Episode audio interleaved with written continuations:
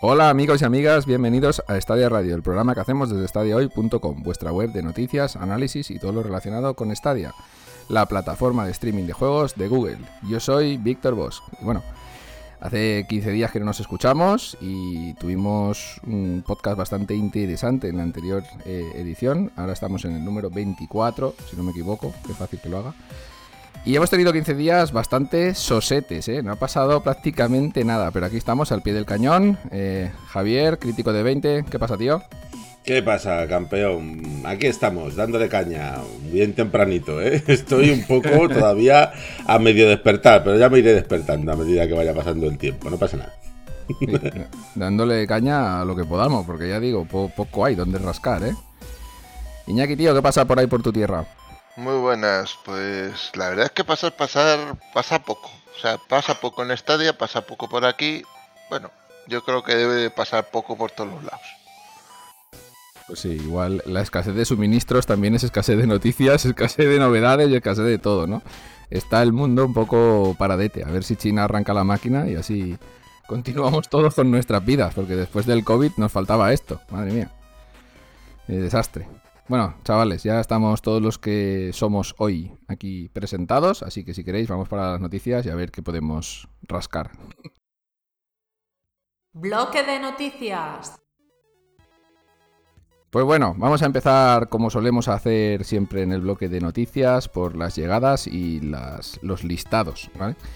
Empezamos con Haste Simulator, llegará el 19 de octubre a esta día. No sé Javier, si de Haste Simulator sabes tú algo. Mm, no, de hecho es la primera vez que oigo hablar de él en este momento. Parece ser, estoy viendo ahora mismo, un simulador de atracos o estoy flipando. Sí, tal cual. Y es que me he confundido. se, me ha ido la pinza y pensaba que era el Thief Simulator, ¿sabes? Y por eso te lo he dicho. No, ese, otro juego está muy depurado. Sí, sí, sí. El, el haste este ya, ya viene de atrás, ¿no? Sí, sí, sí. Aunque he de añadir que me he vuelto a comprar el Thief Simulator, pero en versión VR y es otro mundo distinto, ¿eh? también hay que decirlo. O sea, que el único que es deplorable es el de la versión de Switch. O sea, no te he este estimado con la VR. no, no, no. De hecho, es muy bueno, es muy bueno. Y este, por lo que estoy viendo, es más rollo incluso que tienes que construir tu propio tu propio escenario para que otros lo, lo atraquen y todo, ¿no? Por lo que estoy viendo aquí. Y luego puedes tú pues atracar escenarios de otras personas, o me imagino que tendrá un modo historia o algo similar. simular, algo similar, muy bien. Algo similar. o, algo, algo, parecido, ¿no? Pero tiene, tiene pinta divertida. Gráficamente me recuerda mucho a los Sims. Es muy desarrollo, ¿no? Tiene buena pinta. Si se puede hacer esto que apuntas, de crear tus propios eh, escenarios para que la gente los atraque, esto, esto puede molar. No sé si será como en el Mario Maker, que te tienes que pasar tú tu propio escenario para, para poderlo colgar con la comunidad. Ah, pues lo mismo. Te tienes que atracar a ti mismo antes de que otros te, atraquen. Hombre, tienes que, tienes que probar que lo que has hecho es funcional, vaya. claro. No, pues tiene buena pinta, ¿eh? Leche, lo estoy viendo aquí y tal, y, tiene pinta de ser muy divertido, muy entretenido, ¿eh? Estaría guapo que esto lo dieran con el Pro en algún mes de estos que vengan, ¿eh? Ahí lo dejo caer, Google Stadia. Mira, mira a ver si tiene multi. Que entonces sí que será la risa esto. Mm, mm, mm, pues así a primera no lo veo, tío. Bueno, pues este juego prácticamente estará ya publicado cuando escuchéis este, este podcast, vaya. Esto tiene una cosa buena y es que a poca gente que tengas de comunidad que demole el juego vas a poder tener niveles para poder jugar sin ningún tipo de problema. Claro, por eso que si la desarrolladora pasa del culo del juego de cualquier tipo de trabajo, por lo menos la propia comunidad puede trabajar para que la gente pueda seguir jugando. Sí. Por lo que veo es para un jugador, ¿vale? Lo que pasa es que tienes esa compatibilidad, o sea, la vertiente multijugador es en el plan de que puedes compartir tus mapas o puedes jugar mapas de otros jugadores, pero creo, si no me equivoco, que es para un jugador, ¿eh? Por lo que estoy viendo. Bueno, pero mola, eso, eso que dices de compartir los mapas tiene muy buena pinta. y si es rollo sim, seguro que es bastante intuitivo y facilito de manejar y de hacer tus, tus movidas. Así que estaremos atentos a Haste Simulator, ya sabéis, el día 19, posiblemente esté publicado ya. Bueno, continuamos, va. Eh, ben 10 llegará el 21 de octubre. Ben 10, para los que no lo entendáis, vaya. No sé muy bien, este juego creo que ya. Que, creo que no es nuevo, vaya, que ya estaba en otras plataformas, ¿no? Mm, sí, de hecho, este juego estoy viendo que es de noviembre del 2017. o sea, que tiene más años que la hostia. ¿Esto que es de Outright también? Eh, sí, de Outright Games, Outright. Outright lo tiene todo ahí en Stadia. Todos sus juegos van a salir en Stadia. El 2017, hostia, novedad, ¿eh? Sí, sí, sí, novedad de la buena. Viene calentito, a un precio de 29,99. Bien, venga, Outright, ahí estamos. Pero bueno, es lo, en Stadia me imagino que es un poco lo normal de que, claro, como es una plataforma relativamente nueva y estamos trayendo también juegos que ya que ya existían para tener también más catálogo, pues bueno, es normal. Lo que pasa es que el precio, pues... No sé a cuánto sale esto, Víctor, ¿has dicho? 29,99. 30 pavazos. 29. La mm, Parece carete, ¿eh? Yo lo estoy viendo ahora mismo en Steam por 16 euros, ¿eh? Sí, sí, sí. A precio completo, sin descuento ni nada. Sí, sí, sí, eso es. O sea que en Instant valdrá 5 euros. Así que nada, pues habrá que esperar a ver si le hace una rebajita o algo, o que caiga por el pro seguramente, a lo bueno, Yo supongo que estos juegos de Outright a la larga o a la corta acabarán saliendo, si no todos, la gran mayoría en el Pro, poco a poco, o sea que es, cuestión de tiempo. pero vamos a ver que un juego de 2017 te claven 30 pavos a ver, lo que no. Un poco Lo que estaría muy mal, que ya lo han hecho alguna vez, es sacar el juego a 29,99 eh, el día 21 de octubre. Y el 1 al Pro. Y el, claro, y el 1 al Pro, ¿no? Y dices, hostia, tío, eh, esto no, esto no se hace así. Si haces esto, yo, yo lo vería incluso bien que devolvieran el dinero a la gente que esté en el Pro. Vaya, porque no, no, no, no lo entiendo esto. Ah, pero espera un momento, porque puede ser, Víctor, que sea el Benten Power Trip. No estoy seguro si será ese el que sale, porque este sí que cuesta 39, ¿eh? Sí, sí, y es este es más Power Trip. es el Power Trip, ¿eh? pues entonces, entonces mm, perdone, perdonad estadio oyentes, pero este es del 2020, ¿vale? El ah, Power Trip. Y cuesta 39. Es que hay otro que se llama solo Benten, que es el que os decía yo. O sea, que más o menos sale al mismo precio, bueno, más o menos no, sale al mismo precio que, está también en otras plataformas. ¿eh? Y es de 2020, no es tan, no es tan ah. anticuado. Vale, vale, así, así todo correcto.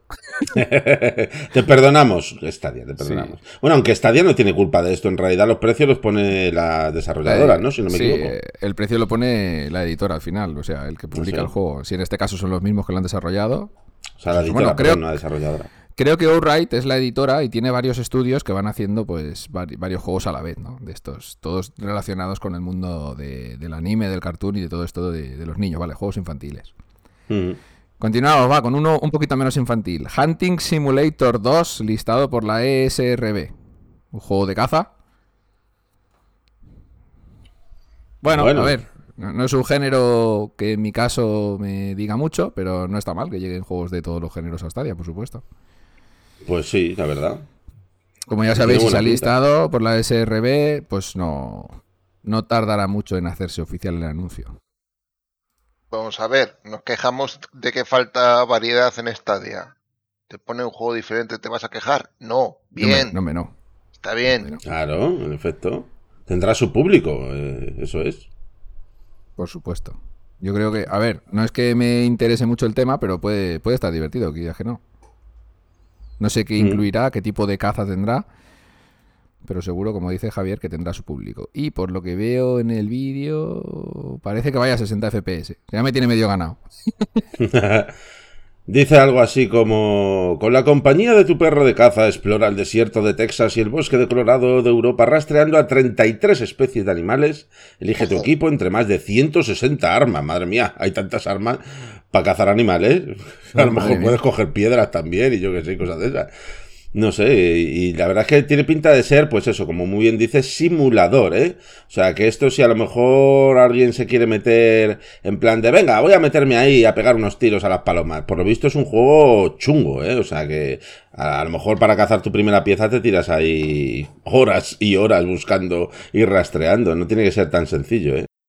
Pues sí, bueno, Iñaki igual sabe algo de esto, ya que hablábamos de jabalís la otra semana. Bueno, oye, si se puede analizar, igual. Ahí lo dejo. Vale, te lo apunto, ¿eh? Pero para mí lo más importante de este juego es ¿se puede hacer barbacoa después o no? Porque si no, Hombre, yo creo que si está en pleno campo y está con la caza, va intrínseco el fuego. Hombre, eso aquí en Valencia Iñaki vas intrínseco a la cárcel, ¿sabes? O sea, como te ya un juego... No, no, ya empezamos, no. Aquí no se puede hacer un fuego fuera de tu casa. O sea, no podéis hacer un fuego, pero hacéis fuego en la calle. Eh, sí. No, no. Es que. ¿Qué Esto aquí las leyes del monte. mal, muy mal. Bueno, ya hablaremos de eso en privado. Muy mal la cosa. Bueno, continuamos. Va, se acaban aquí las llegadas y los listados y vamos con una, bueno, con una noticia. Esta la he colado yo tal cual porque no la tenemos en la web, en estadio.com. Eh, los códigos Premier que llegarán a partir del día 21. Me refiero a los códigos de la Premier con la promoción de los juegos de 60 euros o más. Que mucha gente está nerviosa que no llegan los códigos, que no llegan los códigos. Bueno, esto ya nos pasó con Cyberpunk, ya nos pasó con Resident Evil Village. Los códigos llegan, no os preocupéis, ¿vale? Empezarán a llegar los códigos el día 21, que ya ha informado Stadia oficialmente de esto. Así que tranquilos, que cuando escuchéis esto estáis a punto de recibir el código para reclamar vuestra Premier. Cuando la reclaméis... Pues tendrán ya pues, igual. Pues igual sí, si, hay suerte, pues mejor que les haya llegado ya, porque la gente se estresa muy rápido. No sé si es que quieren ponerle a todos en Wallapop rapidísimo o, o no, no, sé, no sé. Bueno, eh, pues eso, eh, que no os pongáis muy nerviosos, que llegan prontito. Hay mucha gente que me ha escrito incluso por privado preguntando, no sé qué pasa, que he comprado el juego pero no me ha llegado el código, no, es instantáneo. pero con mucho ansia además, ¿eh? Sí, sí, sí, yo lo quiero, ya lo quiero ya. Sí, no pasa nada. En el canal de Telegram ya lo habéis visto que la gente estaba un poco estresada con esto. Sobre todo los nuevos, que no sabía muy bien cómo va esto de las Premier. Bueno, cuando os llegue el código tardará todavía 4 o 5 días en llegaros, o sea que relajaros. Bueno, pero, cuando ya tienes el código Victor y lo has metido y te pone, te va a llegar tal día, bueno, ya te da igual porque además puedes seguirlo y del día que te ponen al día que te llega, siempre es antes. Bueno, aquí sí, a mí me llegó rápido, ¿eh? Sí, a mí me tardó cuatro días o por ahí. Eh, yo qué sé, es como todo. Eh, si ya tenéis una Premiere o ya tenéis un Chromecast Ultra y estáis jugando con el Phone Link o con lo que sea, pues bueno. Pero la gente que ha comprado el juego nuevo, eh, nuevos jugadores de Stadia que han comprado un juego y están jugando en el navegador, por ejemplo, y están ansiosos por esperar el Chromecast, pues bueno, yo lo entiendo, porque la mejora es evidente. nada, chicos, si tenéis algún juego así muy, muy importante que queréis jugar en las mejores condiciones, esperaros a que os llegue el Chromecast, porque vais a notar la diferencia y no vale la pena que empecéis la partida en PC y después vais a decir, hostia, qué desperdicio de juego hecho, ¿no? Por jugarlo en el PC. Que no es que vaya muy, muy mal, pero se nota. Bueno, Me imagino que habrá gente que lo habrá pillado por el Far Cry, con el Far Cry 6 y estarán locos por empezar a hincarle el diente, seguramente. Claro, bueno, esto yo creo que nos pasó a todos con el Cyberpunk, que el juego salió y nos llegó la premiera a los 10 días o lo que fuese y pues, pues eso. Eh, cuando lo probas en el Chromecast dices, hostia, esto es otro mundo. Tienes razón, todavía estoy ansioso por meterle mano. Todavía tienes la Premier pintada, cabrón. No, no, no, no, no. Estoy ansioso por meter mano al juego. Al Cyberpunk. ¿no? No, no, si yo te he entendido, pero la, la Premier, digo, no la habrá ni abierto. No, no, no, las tengo puestas en la tele del salón y en la de mi habitación. Ah, muy bien, muy bien. Eso no cambia. Bueno, muy bien. Continuamos con una noticia polémica, diría yo. El bono cultural del gobierno. Madre mía, esto. No quiero rascar mucho este tema, ¿eh? Porque es una cosa que ya has hablado en muchos sitios y yo qué sé, si queréis damos un poquito nuestras opiniones de qué nos parece. Bueno, para quien no lo sepa, que será alguien que vive en otro planeta, el gobierno piensa dar este 2022 un bono cultural de 400 euros, eh, by the face, a la gente que cumpla 18 años en este 2022, para gastar en cultura. ¿Qué pasa? Que han dicho que los videojuegos son cultura, por supuesto que lo son. Entonces puedes comprar videojuegos con estos 400 euros. Eh, no sabemos cómo va a funcionar todo esto, si les van a pasar una aplicación como en otros países y con ella van a ir comprando eh, en diferentes sitios autorizados o no sé cómo y te van descontando el dinero hasta llegar a cero. Bueno, ya lo iremos viendo. Pues eso, a ver qué opináis de esto.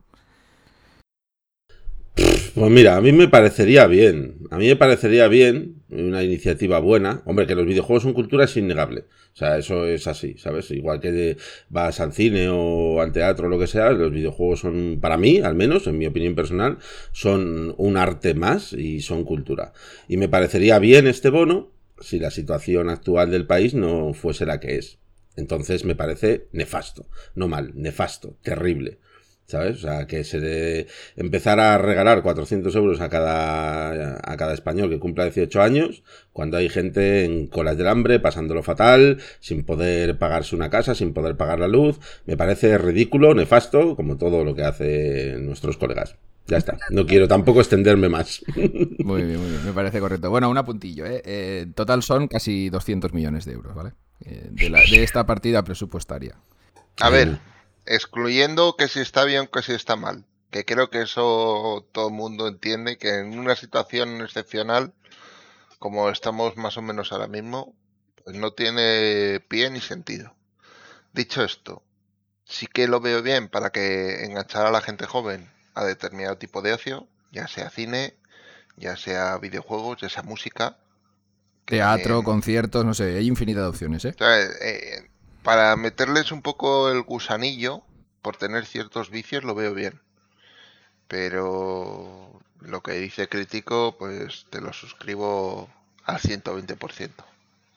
Bueno, pues yo creo que opinamos más o menos los tres lo mismo. Que la iniciativa está muy bien, pero el momento no es el adecuado. Bueno, ya sabemos que en España el momento adecuado no existe nunca, pero ahora mismo, ahora mismo menos. Ahora mismo menos. La iniciativa no es mala, pero el momento es, muy, muy, muy controvertido, diría yo, ¿no? Gastarse estos 200 millones de euros, como cuando viene a Punta Javier, hay mucha gente que perdió sus empleos cuando empezó todo esto del COVID y, siguen sin empleo, ¿no? O han perdido su casa con el tema de las palmas y, sí, bueno, y, ya está. Vamos a dar patatas para recuperar a la gente. Bueno, no, eso es como todo. El que tenga 18 años que lo cumpla este año que viene en La Palma no tiene casa, pero va a poder comprarse, no sé, un pues videojuego. fíjate, claro, en efecto. pero bueno, viene muy bien para comprar votos. Qué contraste. y ya está. Pues eso, vamos a dejar el tema de sí, sí. cultural. Bueno, otra noticia también interesante para los que tenéis eh, iOS, o sea, un dispositivo Apple, ya sea un iPhone o un iPad o cualquiera de Apple, eh, Direct Touch llega a iOS. O sea, ya podéis utilizar los controles táctiles estos que están bastante bien implementados. No tanto como los de Game Pass, que seguro que alguien lo dice, pero están bastante bien implementados eh, en vuestros móviles. Yo no soy usuario de no sé si me equivoco, es que solo hay un juego que lo utilice, ¿no? Eh, ¿Cuál? El Human, el, Humankind. Ya está, ¿no? Pues sí. de, momento, de momento. Si no recuerdo mal, creo que sí. Los controles así táctiles optimizados, creo que sí. O sea, a mí también, tampoco es una función que me atraiga mucho. Sí que habrán ciertos tipos de juegos que puede ir muy bien, porque me imagino el Disco Elysium eh, en un iPad jugando con controles táctiles y joder, pues guay. claro, lo veo de puta madre. Pero después hay una gran cantidad de juegos que esto pues no es muy práctico.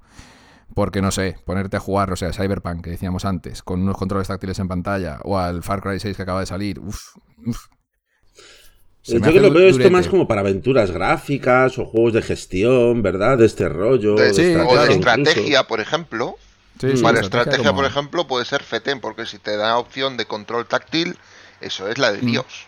El Phonics Point podría estar también muy, muy bien con este control. Por supuesto, en, mm. un dispositivo que no sea un móvil de, de, 6 pulgadas, porque eso te, se queda un poco corto. Claro. pero una tablet. Sí, sí, por eso decía un iPad o una tablet Android vamos a ver, todas estas opciones de control, si las tenemos, pues mejor. Siempre habrá algún usuario que le saque partido. y luego a las propias desarrolladoras les das opciones a poder meter ciertos aspectos de integración en el juego móvil. Y eso no lo mm. veo mal. O sea, todo lo que sean darnos posibilidades a nosotros en el día a día, feten. Sí, bueno, este es un aspecto que creo que ya hablamos alguna vez, un puntito, pero que igual en Stadia deberían de hacérselo mirar. Bueno, ya sabemos que Google aquí está un poco partida en varias, mm, digamos, secciones, ¿no? Porque tenemos el Google Play que es totalmente enfocado a móviles o tablets y después tenemos eh, Stadia, ¿no? Que es el juego como más serio, ¿vale? Poner esto de serio entre comillas, ¿no? El juego más gamer para jugadores, mm, digamos. No sé cómo explicarlo, ya me entendéis. Vaya, el que esté aquí ya sabe de lo que estoy hablando. Es que, claro, eh, esto creo que lo comentó Alberto una vez, que sería interesante que algunos juegos de la Play Store saltaran a Stadia. O no sé, algo así. No sé, no, no sé si sería interesante o no, pero yo creo que igual habría algunos juegos o algún tipo de juego que le sentaría bastante bien estar en Stadia, aparte de la Play Store. Pero bueno, esto ya serán acuerdos de las compañías, movidas, programaciones aparte, porque no es lo mismo programar un juego para Android que programarlo para Stadia, que digamos que es como por DPC. Mm, cosas complejas ¿no? que tiene la industria. Pasa es que juegos que hay ahora ya que, vamos, que ya tenemos disponibles en el catálogo de Stadia, eh, si quieren implementar esta, esta nueva función del Direct Touch y tal, me imagino que tendrán que, que bueno, evidentemente implementarlo y volver a pasar una certificación Ah, un para parche, que, ¿no? Digo yo, Y- igual, igual en un parche lo solucionan, pero sí, esta parte tendrá que volver a pasar algún tipo de certificación. No vas a sacar el Direct Touch y que después no funcione nada de los controles táctiles, o lo haga de aquella manera. Ah, eso cuesta pasta gansa, me imagino. Sí, ahí, ahí es donde vienen. Entonces yo que sé, un Darkside Detective que le vendría de fábula, por ejemplo, dirán, ¿para qué? Si este juego ya ha vendido todo lo que tiene que vender y, para qué lo voy a en móviles que lo juegue con un mando. Que se compre Claro. un Kissy o un Sax o cualquier cosa y a jugar. Y sin embargo, tú fíjate, le vendría genial porque ese juego es un point and click. Le vendría de fábula, tío. Pero para juegos futuros Eso oye, sí, tienes la opción. claro. Sí, bueno, ya sabéis que mucha gente juega en móviles. Ya digo, todo, todo esto, si lo tienes, al final siempre hay alguien que lo acaba usando. Si no lo tienes, pues ya te tienes que buscar la vida. Pero bueno. Lo que sí que es cierto es que Humankind es una auténtica barbaridad con el Direct Touch este, ¿eh? Funciona cremita, en serio. Pues eso, es, Brutal. eso- eso es lo que interesa, que si este tipo de opciones eh, las, las dan en el juego, que estén bien implementadas. Porque si lo das y después acaba siendo como un juego de Android mal hecho, que no puedes jugar como deberías, no vale la pena. Mm. Ujú. Es una pasada, tío. Pues sí. Bueno, me alegro por los usuarios de iOS. Bueno, continuamos. Eh, esta semana, bueno, ya, ya, ya habrá pasado cuando escuchéis esto, pero bueno, ha habido Free Play Days de Borderlands 3. Y aquí vamos a enlazar varias cosas de las noticias que nos vamos a ir para el meollo. Pero bueno, eh, lo vemos después. Yo, lo comentamos como noticia y ya está. Yo había, aquí me había apuntado que el Borderlands, ya lo habla- hemos hablado varias veces, que el Borderlands 3 no va fino a 4K desde su salida. Porque más de un usuario nos ha reportado, hostia, os va bien el juego, me rasca mucho. Lo hemos dicho en los podcasts, lo tenéis en el análisis del Borderlands 3. El juego no está bien a 4K desde el primer día. Tiene bajadas de frames, tiene stuttering y no lo han solucionado. Y me parece un poco triste esto, que no lo hayan solucionado porque el juego está de prácticamente de salida en Stadia. Vaya, pues. mm, Eso sí, han hecho free play days de este juego. como ¿Cuántas veces van ya? Dos, tres, por lo menos. Yo creo que ya la gente se lo habrá pasado con los free play days y todo, yo creo. Más de uno sí, porque si te han dado tres fines de semana, aunque es Sí, larguete sí. Borderlands 3. Pero bueno. Ahí queda el Pero apunte, ¿eh? que lo, te- lo habéis podido jugar gratis y mucha gente lo habrá jugado y habrá dicho, ¿pero esto qué es? ¿Por qué funciona así de mal? Pues nada, lo ponéis a 1080p y aunque se vea peor, funciona bien. Madre mía, jolín. Y eso que Stadia vende como, como valor, ¿no? Pues el tema del Pro para que puedas jugar en 4K. Y hay una cantidad de juegos que a 4K petardean, Sí, Que- ya, la lista ya es demasiado grande, creo yo. que es un poco. ¿no? Como. Págame el Pro para jugar a 4K y tener fallos. Sí, el, poco- el, el DIRT era uno, que el fallo era garrafal, o sea, tenía... Sí, ya sí, eso. No, no era stutter ni nada, era un bug, directamente era injugable cuando ocurría. Bueno, pues nada, eso ahora después lo hablamos más intensamente, el tema de, de este, de los errores que tenemos. Pues bueno, continu- continuamos. Eh, esto, bueno, es noticia a medias. eh. Ya comentamos la semana pasada que Far Cry 6 ya estaba a la venta, ¿vale? Lo hemos podido probar y efectivamente funciona a 30 frames por segundo y no tiene selector de 60 frames, que aquí es donde viene más que nada mi, mi escozor, ¿vale? Porque, porque lo veo un poco jodidete, que no venga con selector. Una bueno, pregunta, ¿ha es- entrado ruido de motos? ¿No? Joder, pues han pasado cuatro subnormales haciendo el payaso con la moto. Pero si quieres te la hago. Brum, brum, brum, No, no, no, mejor, mejor, mejor. Vamos a dejarlo. Déjate, déjate. Bueno, si queréis esto del Far Cry a 3060, lo hablamos ahora dentro de un momento, ¿vale? En, en lo que viene a ser el meollo. El meollo. El, de- el debatillo de esta bien. semana, sí.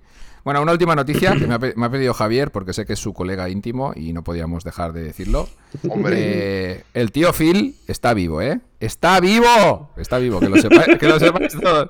No ha muerto, por si estabais padeciendo con muchos, hostia, que, que no sale, que está muerto, algo le pasa a este hombre, está malo seguro. Pues no, está bien, está vivo. Y va a salir en el próximo evento de su colega Geoff Knightley, eh, no sé si son los Game Awards ahora en Navidad. Sí. Y, y nada, va a estar allí, el Tito Phil. Mm, No sé si me da miedo o me alegro. A mí también No me da sé. un poco de cosilla, ¿eh? No, no sé no, no sé, hostia, tú.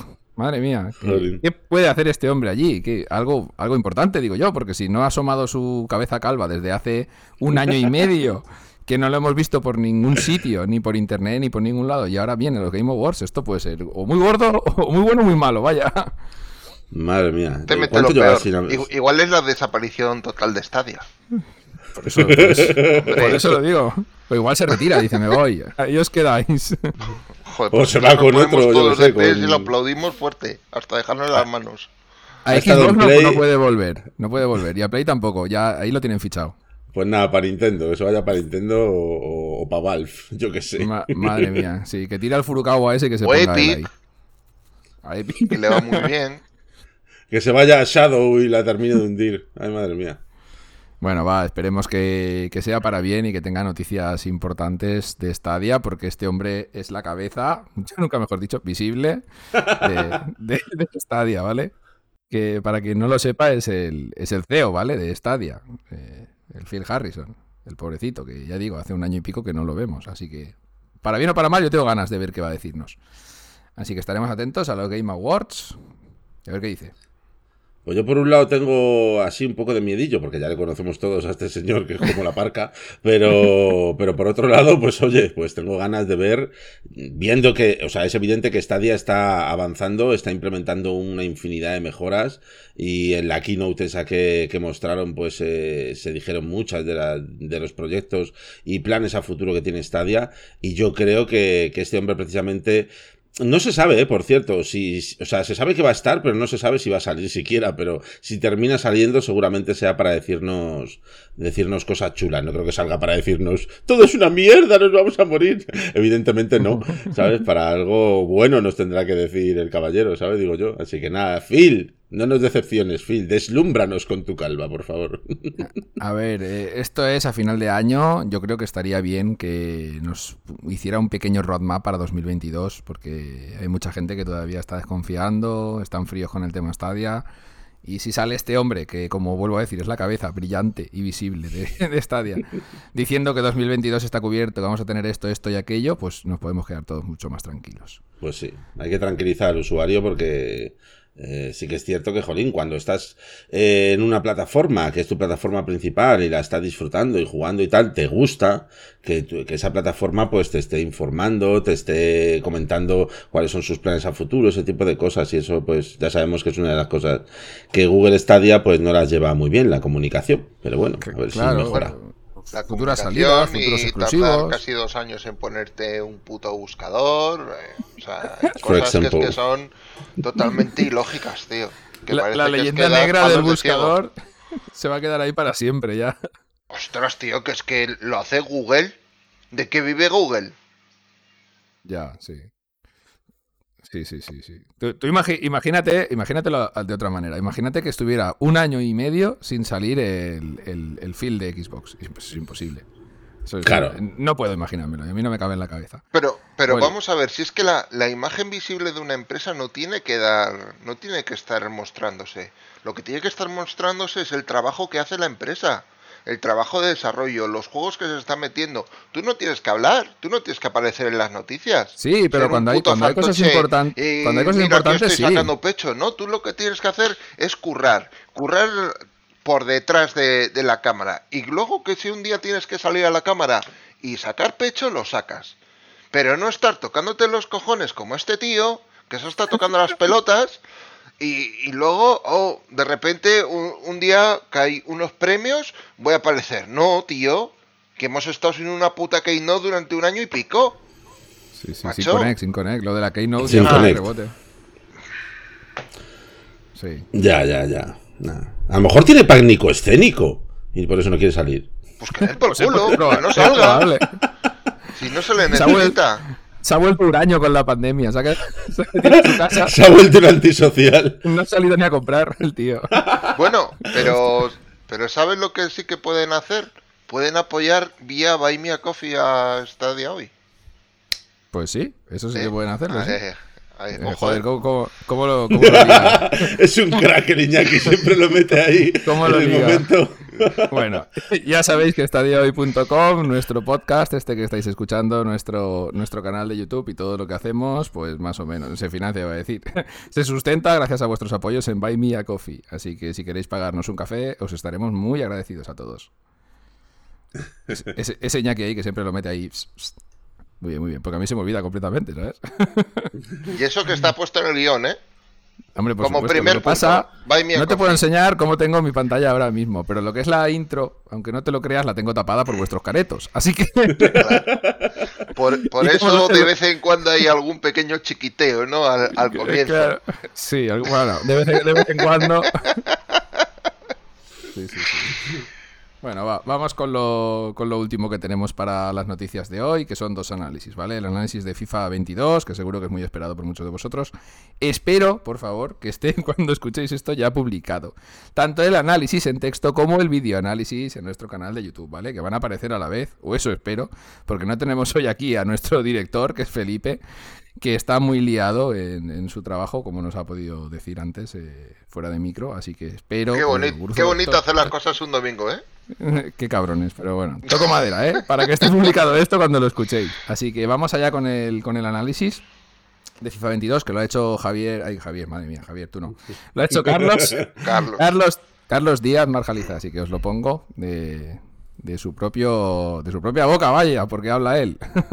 Hola a todos, ¿qué tal? Vuelvo a asomarme por este podcast de manera furtiva para volver a hablaros sobre un análisis que he hecho para la web eh, en este caso es FIFA 22. Vamos a empezar con las malas noticias para que la gente termine con buen sabor de boca. Bueno, las malas noticias de FIFA 22 es que pecan en el error fundamental que pecó el 21, que son esos episodios de stuttering que sufrimos de manera aleatoria y que honestamente resultan, digamos, pesados. Pero bueno, también es verdad que se ha podido jugar bien, yo he jugado partidos sin problemas y bueno, pues es algo que está ahí, que puede resultar muy molesto para gente pues como Víctor más sensible que le cortocircuita el cerebro. Es un error grave que deberían de intentar corregir, pero de momento sigue estando ahí. A partir de esto decir, pues que eh, ya lo dije con el análisis del Madden, juegos de este tipo eh, notar un cambio muy grande es difícil. En el Madden se notaba muy poquito. Lo dije al final, no sé si, si el Madden hubiera sido la versión de nueva generación, se hubiera notado algo más. En este caso en FIFA, al ser la versión Next Gen, se nota más, se disfruta más el famoso Hypermotion, esa captura de movimientos sobre 22 jugadores a la vez. Yo creo que se nota sobre todo en la inteligencia artificial del juego, Jugar es mucho más divertido que otras veces, ya no es el mismo patapum pa'lante y pase atrás y gol y gol y gol y gol. Las líneas de pase son mucho más difíciles de superar. Eh, la máquina se mueve con más criterio. Los, las jugadas se generan segundas jugadas, rebotes, cosas que antes parecían impensables del universo FIFA y exclusivas del, de Konami. En este caso ocurren, dan una sensación al juego diferente, mucho mejor. Para mí es el mejor FIFA de los últimos años, desde este último salto. Y yo estoy bastante contento. En la web le he puesto un 9. Creo que el juego mejora al 21, honestamente. Copia ese error, pero como juego le mejora. Los partidos son mejores.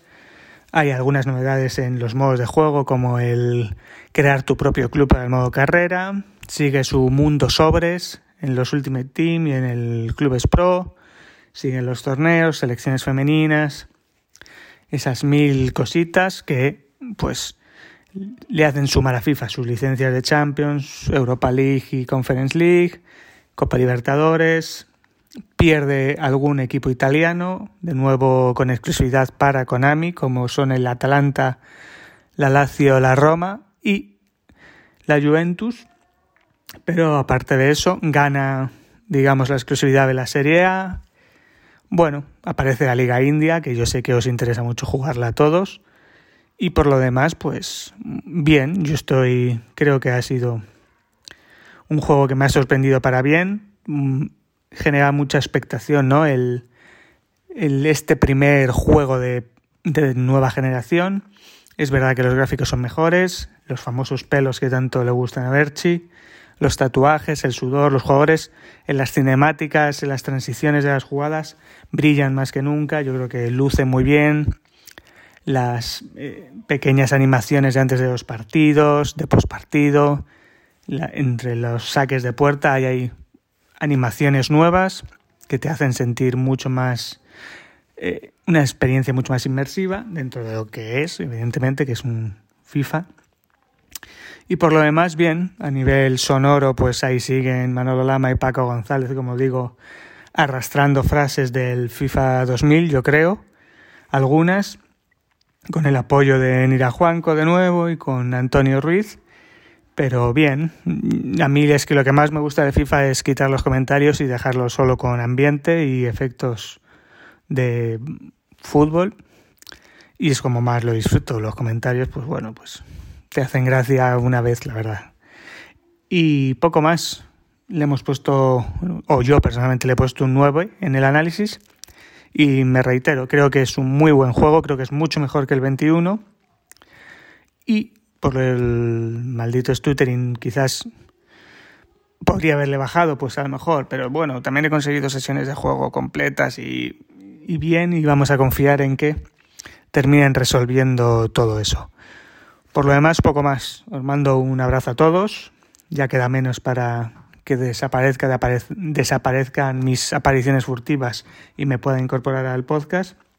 Y por lo demás, nada que la gente disfrute mucho de FIFA 22, que se disfruta en Stadia, se puede disfrutar en Stadia y creo que ha sido un paso adelante de Stadia haber apostado por esa versión, que lo que tiene que hacer es reincidir en ello y seguir apostando por su plataforma, por sus usuarios y seguir creciendo. Lo dicho, nos escuchamos. Un abrazo a todos. Bueno, pues nada, eh, bien, un 9, joder, notaza, ¿no? Yo qué sé, lo, del stuttering, pues como bien dice Carlos, espero que, acabe desapareciendo. Yo lo probé un poquito y, yo no tuve nada de stuttering. ¿Vale? Sí que es verdad que, no... A ver, en mi caso sí que me he destrozado el cerebro el stuttering, así como digo, yo no encontré nada de stuttering en la media horita que jugué. No es que sea yo eh, el público de FIFA, pero bueno, quería probarlo porque la gente estaba quejándose mucho de este asunto y lo que pude probar me funcionó perfectamente. Tuvo un problema de audio, pero era una cosa de configuración, no tenía nada que ver con el FIFA. Así que cuando me di cuenta dije, hostia, vale, esto, esto no es culpa del juego. Y sí, Carlos, la Liga India la estaba esperando con, mucho, con muchas ganas, ¿eh? la que más tengo ganas de jugar. Si juego alguna, que no creo, será esa. Aún así, de primeras hubo mucha polémica, sobre todo en redes sociales, con la inteligencia artificial de los porteros, que hacían unas, unas panochadas bastante curiosas. O sea, que el balón te viene y se tira para el otro lado, cosas así un poco surrealistas. O sea, como si estuviera jugando yo, vamos. No, no, no, no, no. O sea, tú, si el balón te va a ti, tú te quedas quieto, y, igual pararlo no lo paras, pero lo rebotas, ¿no? Pero aquí es que te iba hacia ti y se iba al lado contrario. O sea, no, no es que sea yo el portero y vaya a parar, no, no, es que me quito para que me metas el gol. O sea, lo esquivas, esquivas el balón, dices, hostia, y te va para un lado.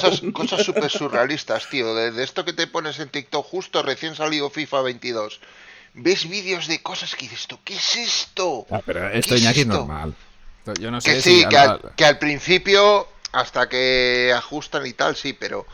Eh, no, pero, que suele pasar esto en todos los simuladores deportivos cuando hay cosas rotas y cuando pasan, claro, si te la sacan como viral en TikTok, pues no te jode normal. Se pensarán que va a pasar eso el 99% de las veces. No es tan fácil meter gol, ¿eh?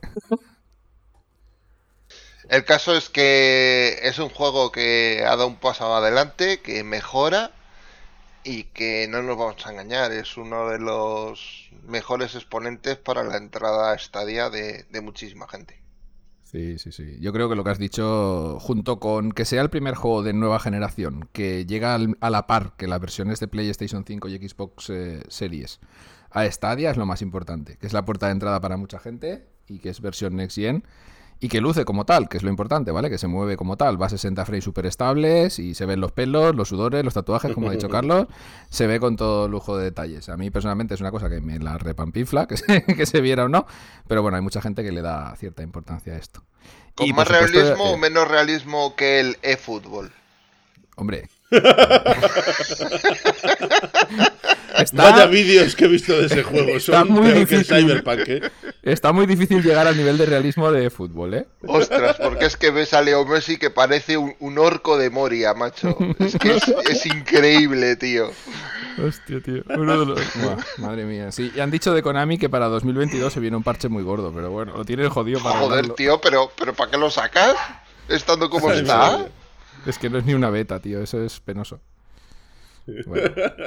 Es que es pues increíble, tío. Si teníais dudas de pillar el, FIFA 22 en Stadia, eh, pillarlo sin miedo, que ya digo, si esto del stuttering fue al principio un poco problemático, yo creo que ahora mismo ya debe estar completamente resuelto y el juego va, va de fábula. Sí que había comentado algunos usuarios que habían tenido problemas al guardar la partida en modo carrera, pero esto si queréis lo comentamos más bien ahora después en el debatillo. Vale.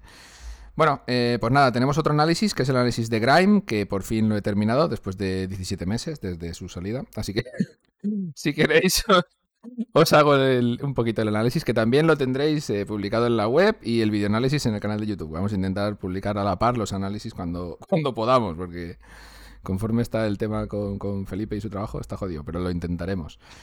Así que bueno, eh, bueno, Grime eh, lo dieron en el Pro hace como un par de meses, si no recuerdo mal. Eh, pues es un Metroidvania, que para quien no sepa qué es esto, es un juego de acción en, dos dimensiones generalmente. Un juego de acción en el que la clave del progreso es que vas encontrando nuevas habilidades y con estas habilidades puedes volver atrás, hacer backtracking, que se suele llamar en el tema de los videojuegos, para descubrir nuevas zonas y nuevas, nuevos ítems y nuevas cositas, ¿no? Entonces, este, este juego es muy interesante porque mezcla dos cosas, que es el, Metroidvania con muchas mecánicas de, estilo Souls o directamente cogidas de Dark Souls, ¿vale? Eh, mecánicas importantes como es el tema de las armas, el escalado de las armas, no sé si habéis jugado alguna vez en Dark Souls, pero las armas eh, pues escalan, o sea, son más potentes o más efectivas según unos atributos con los que tú mejoras a tu personaje. Esto lo ha copiado 1-1 de Dark Souls, el, el ¿vale? Eh, estamos hablando que es un juego en el que las armas son todas cuerpo a cuerpo, o sea, son espadas, hachas, eh, este tipo de armas, muy raras, la verdad, la mayoría, porque el juego está ambientado en un universo muy, muy extraño. A mí me ha encantado gráficamente, ya lo dije, el estilo artístico me ha gustado muchísimo. Eh, es muy muy personal, pero está muy bien hecho. Eh, como Metroidvania, la verdad es que está, mm, yo diría, a una altura pues bastante alta, aunque sea redundante. Está muy bien hecho el diseño de niveles. Eh, la exigencia de los jefes, mini jefes, enemigos que nos encontramos repartidos también está bastante bien ajustada. Hay algún pico de dificultad, pero mm, farmeando un poco de nivel no, no será muy difícil superarlo. El juego es bastante exigente todo el rato, ¿eh? Digo, una de las cosas que también coge Dark Souls es, pues bueno, el nivel de dificultad un puntito por encima de la media de los Metroidvanias, ¿no? Normales, como podría ser cualquier Castlevania. Bueno, Hollow Knight es otra cosa porque también tiene un nivel de dificultad un poquito más alto, pero está por encima de la media, ¿vale? Si, si no se os dan demasiado bien los juegos de acción en dos dimensiones, lo vais a pasar mal. Y no sé, eh, es un juego, una extensión mm, en su género yo diría que media, te puede durar 12, 14, 16 horas, 20 y pico horas si quieres buscar todos los secretos y todas las cositas. Cuando salió sí que, a ver, tiene cosas, porque el personaje, cuando equipas un arma, cada arma tiene sus propias propiedades y sus propios stats, y también puedes equipar armaduras, ¿vale? Que como en Dark Souls, las armaduras, en principio, te cambian tus estadísticas y te cambian tus valores pues, de velocidad y tal. Pero ¿qué pasaba? Que el juego cuando salió esto no lo tenía implementado. Entonces, si lo jugaste nada más salir, pues las armaduras no hacían absolutamente nada, eran simplemente estéticas. Pero esto ya lo han arreglado vía parche y las armaduras ya cambian los valores que, con los que recibes daño, con los que te mueves, con los que atacas, así que es un puntito estratégico más interesante ir descubriendo, porque están bastante escondidas las mejores armaduras del juego. Y no sé qué más deciros, a mí me ha gustado mucho. Eh, la nota creo que está en el más de un 8, ahora no recuerdo exactamente qué nota le puse, porque ya hice el análisis hace un tiempo, 8 y pico. Eh, y no sé, si lo reclamasteis con el Pro y ya habéis jugado algún tipo, algún juego de este estilo, eh, echarle, darle una oportunidad, porque os va a gustar, casi seguro, si, si podéis sobrepasar un poco la dificultad, que al principio es un poco estresante. Em, darle una oportunidad porque es muy interesante. Mira, otra cosa que se me olvidaba decir, siempre se me olvidan cosillas. El juego añade una cosa que no tiene ningún otro juego de este estilo, que por lo menos yo no he visto, que es una mecánica muy interesante que se llama la absorción. Con esta mecánica lo que consigue el juego bueno, lo que consigue. El juego tiene, digamos, un, botón que está dedicado a absorber. Cuando te hacen un ataque, si haces el parry, que es la absorción en este caso, en el momento justo, eh, derrotas al enemigo, dependiendo del tipo de enemigo, o lo derrotas o haces el parry quitándole una cantidad de sangre, ¿vale? Y al derrotarlo de esta manera, tú recuperas una cantidad en una barra que se llama barra de ardor, que con esta barra recuperas energía. O sea que es un poco eh, estrategia riesgo-recompensa, ir absorbiendo a los enemigos en el momento justo para recuperar tu vida y, poder continuar, ¿no? Y tiene, tiene, varias mecánicas muy interesantes. Esta está bastante bien. Después tiene otra, que, otra mecánica muy, muy interesante que también tiene que ver con la absorción, eh, es que hay un, ciertos tipos de enemigos que cuando absorbemos a, imagínate un enemigo que sale muchas veces, absorbes cinco enemigos iguales, o siete, o ocho, depende del tipo de enemigo, te dan una habilidad pasiva. Con estas habilidades pasivas podemos dotar a nuestro personaje pues, de diferentes tipos de habilidades, ¿no? Otra vez redundante, gastando unos puntos de caza que nos dan unos mini bosses que vamos matando por el escenario que son bastante exigentes, son muy cabroncetes, pero vale la pena derrotarlos porque al derrotarlos obtenemos estos puntos de caza que podemos gastar en habilidades pasivas, que hacen que nuestro personaje pues, sea más rápido, o tenga habilidades tipo un doble salto, o pueda caminar despacio, no sé, un montón de habilidades pasivas que podemos ir cambiando, porque tenemos la opción de, borrar todos los puntos y volverlos a reasignar, y que pueden cambiar mucho nuestra forma de jugar. El juego la verdad es que ofrece muchas posibilidades, aunque es posible pasárselo con la primera arma que te dan y sin mejorar absolutamente nada si eres un auténtico masoca, eh, con todas las posibilidades que te da, puedes hacerte una build muy muy personalizada y afrontar el juego de muchas maneras diferentes. Ya digo, es muy difícil. Los últimos enemigos, los dos o tres últimos bosses, son realmente complicados. Así que vale la pena equiparse bien, pasearse bien por los escenarios, recuperar todos los trozos de, equipo que puedas, mejorarlos. No sé, ya digo, a mí el juego me ha gustado bastante, bastante. Y bueno, pues eso, que si lo tenías reclamado en el Pro, darle una oportunidad que os gustará. Y poco más puedo añadir. No sé si tenéis alguna pregunta del Grime. Qué chulo. Yo la verdad es que le di un. le jugué muy poquito, le jugué, no sé, una hora o así. Para verlo y tal. Y lo que vi me gustó muchísimo, la verdad. Eh, la ambientación que hice, sobre todo, eh, es brutal, es muy rara, ¿verdad? Un mundo así súper este, extraño. muy extraño, sí, como muy extraño. Y hasta el protagonista es raro, ya de por sí. y, no sé, me gustó mucho, la verdad. Yo le tengo pendiente, le daré un vistazo, a pesar de que ya sabéis que los Souls a mí me, traen un poco de cabeza.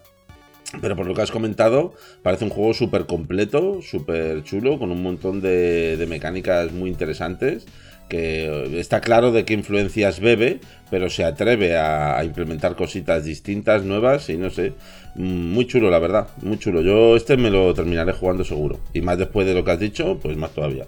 Sí, sí, está, está muy guay. Lo, bueno, bueno, iba a decir lo, lo, malo, lo malo entre comillas, porque estos juegos suelen tener un argumento bastante difuso, ¿no? Porque también bebe del Souls de ahí, ¿no? De no contarte nada, de no contarte prácticamente nada de la historia. Vas tú hablando con los NPCs que salen bastantes y te cuentan sus movidas, aunque no vas a entender nada de lo que dicen, hasta que llegues prácticamente al final del juego.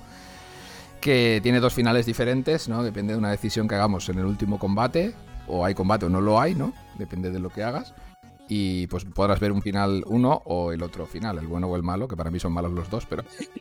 a spoiler, Allá cada cual. Eh, a mí lo que es el argumento o la historia, como queráis llamarlo, pues no me ha parecido mala tampoco. Es un trasfondo interesante para lo que te quiere. Para, el juego en sí, ¿no? Y lo que decías del equipo del, estilo artístico, pues sí, esto parece como si Tim Burton se hubiera fumado cuatro porros después de ver o Alas y Grumi te hubiera dicho, venga, va, vamos a hacer esto, una piedra viviente. pero, pero, pero a mí me ha gustado, me parece muy, no sé, diferente, ¿no? Sobre todo. Bueno, muy bien. Este tipo de juegos, cuando te empiezas a jugarle, sabes a lo que vas. O sea, zapatilla, zapatilla, zapatilla, zapatilla, y luego ya, si tal, un poco de historia, esas cosas que tanto le gustan a Berchi de leer. Claro, sí. Aquí lo importante es la acción, realmente. Y, bueno, y eso, y repetir y aprender el, el, ataque, todos los ataques de los bosses para que no te den, porque de dos golpes te matan, literalmente, como en los Souls. Y es eso, aprender, error y, volver a intentar y al final te haces con ellos. Yo digo, incluso con el arma más paupérrima del juego te lo puedes pasar, que te va a costar muchísimo, sí, pero se puede. De hecho, Aitor, Aitor el Orza lo sabe, ¿eh? Él sabe de lo que hablo. pues bueno, chicos, si queréis dejamos ya el tema de, de los análisis y de las noticias y nos vamos para el meollo y hablamos de los problemas. Y los problemas chungos que tenemos en esta van a existir problemas aquí. Siempre hay. El meollo de la semana. Bueno, vamos a empezar, si queréis, el meollo, que lo he querido dividir en dos pequeños, dos pequeños grupos. El primero, yo lo he titulado Control de calidad mejorable. Y aquí quiero remitiros, eh, si os gusta todo este tema de cómo funciona la industria por dentro y toda la historia, al podcast La Chapa Friki de Javier, que tiene un capítulo con un amigo suyo que está trabajando para Sony en Inglaterra, si no recuerdo mal. Y, nada, que se dedica a esto, a beta testear juegos, a certificar juegos y es muy interesante la conversación que tiene Javier con él y todo lo que nos cuenta y, nada. Pues eso, que, está la cosa jodida en Stadia, de, de, errores y yo no sé, al final hemos hablado varias veces de esto, pero es que pasan más y más veces.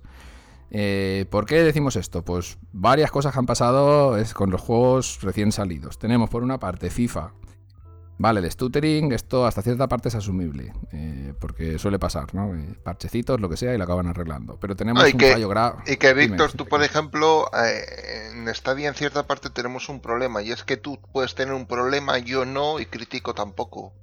y luego en otro juego pasa justo lo contrario.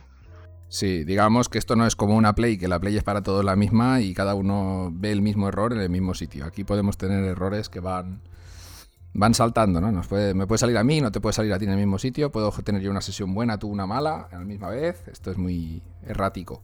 Bueno, la cuestión del FIFA, aparte de lo del stuttering, es que en el modo carrera eh, muchos jugadores estaban reportando que no se podía guardar la partida.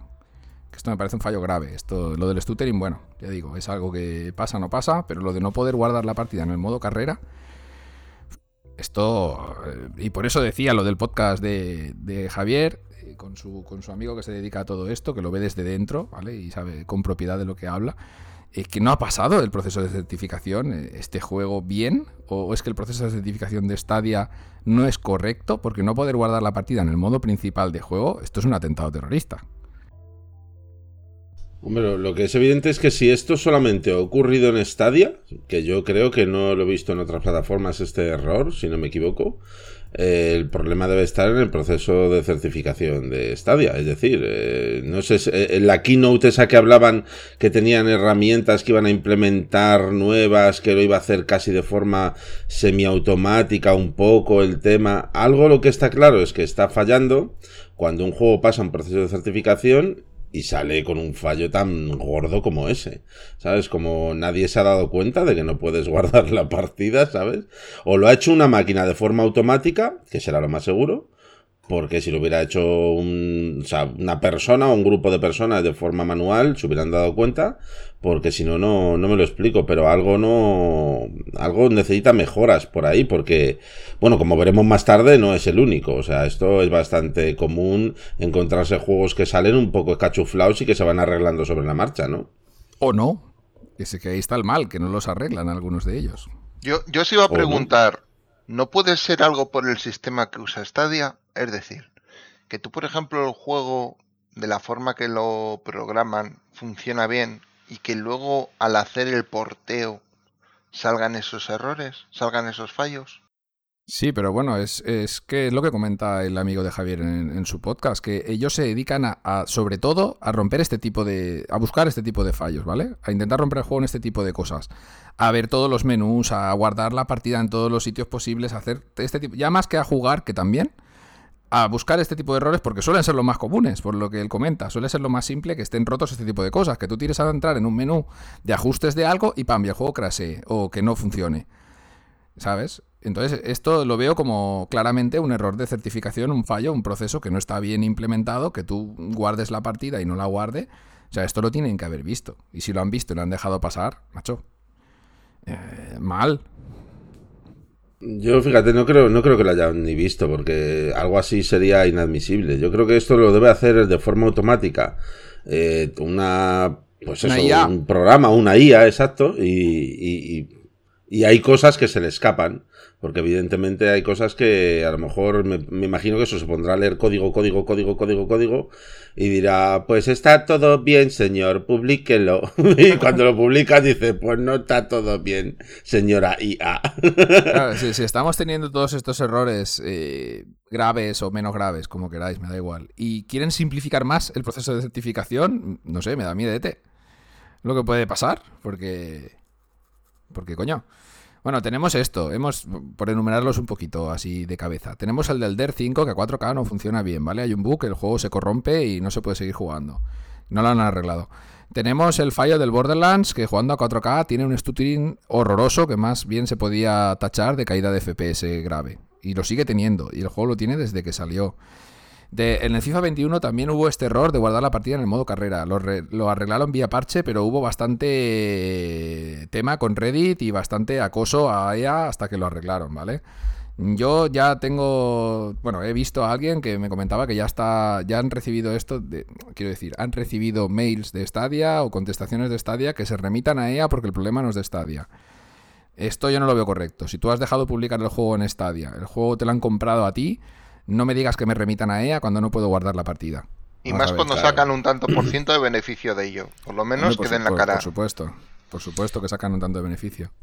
Y que tú como usuario estás jugando en Stadia, no estás jugando en EA, ¿sabes? o sea, yo, yo juego un juego de la Play y me da un fallo, ¿sabes? Y pues yo qué sé, me, comunico con el soporte técnico de PlayStation y digo, oye, este juego que he comprado en tu tienda me, mm, me está crasheando o lo que sea. No, creo que Sony me diga, ah, pues comunícate con, yo qué sé, con Santa Mónica o con, ¿sabes?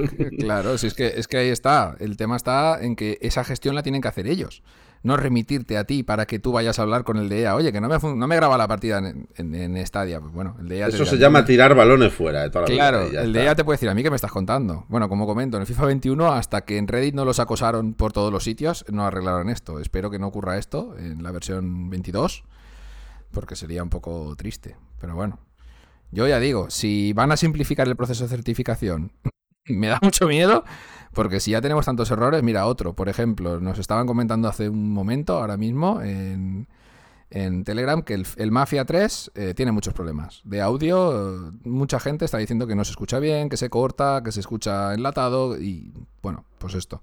Un juego que ya tiene tiempo en otras plataformas y, y que lo mismo, que si ya ha llegado aquí y tiene este error, ¿por qué tiene este error? Oye, el Doom Eternal en castellano que está en inglés. Buah, el Doom Eternal Spanglish.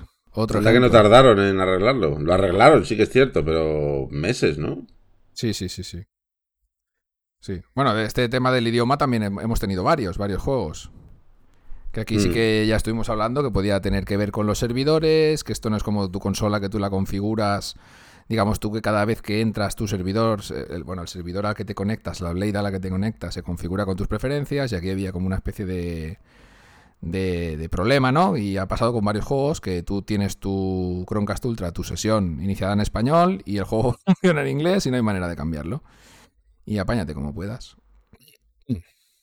Eso sí que es cierto que, bueno, que por una parte, pues el desarrollador podría meter una opción, ¿no? De decir, pues cambia el idioma cuando te salga de las narices, ¿no? O lo que sea, o al principio del juego, como creo que fue Berchi quien lo comentó.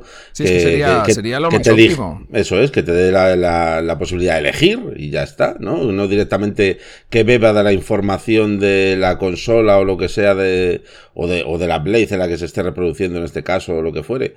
Pero, pero bueno, también Stadia debería tener no sé, esto un poco planificado, decir, oye, ¿es posible que esto se reproduzca solo en inglés para todo el mundo? Porque, porque el juego está hecho así. Parece que, no se plantean esas cosas o que...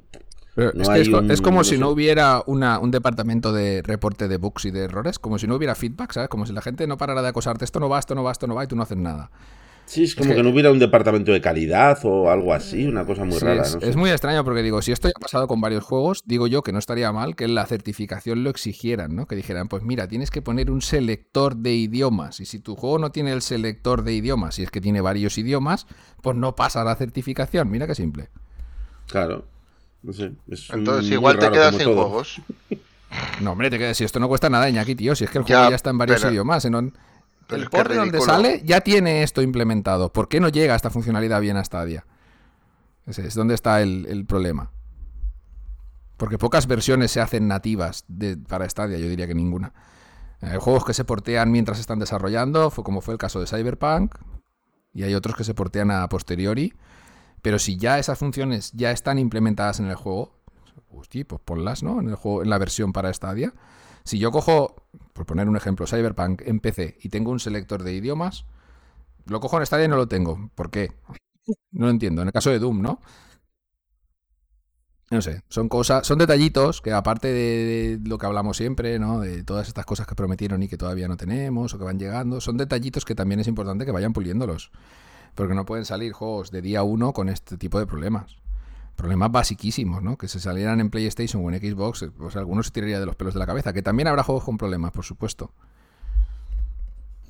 sí, no, está claro. O sea, también en, las plataformas, en las otras plataformas también hay eh, juegos que pueden tener eh, algún bug o alguna cosa, pero están más asociados como al propio juego en sí, que a lo mejor tiene un bug, que, que en Stadia da la sensación de que es Stadia como la que tiene la responsabilidad de, de, poder arreglar eso, ¿no? Por ejemplo, esto de, del tema de los idiomas, ¿no? Porque al final lo termina arreglando. Entonces, como, ¿por qué lo arreglas a posteriori y no lo arreglas antes de sacar el, el juego, ¿no?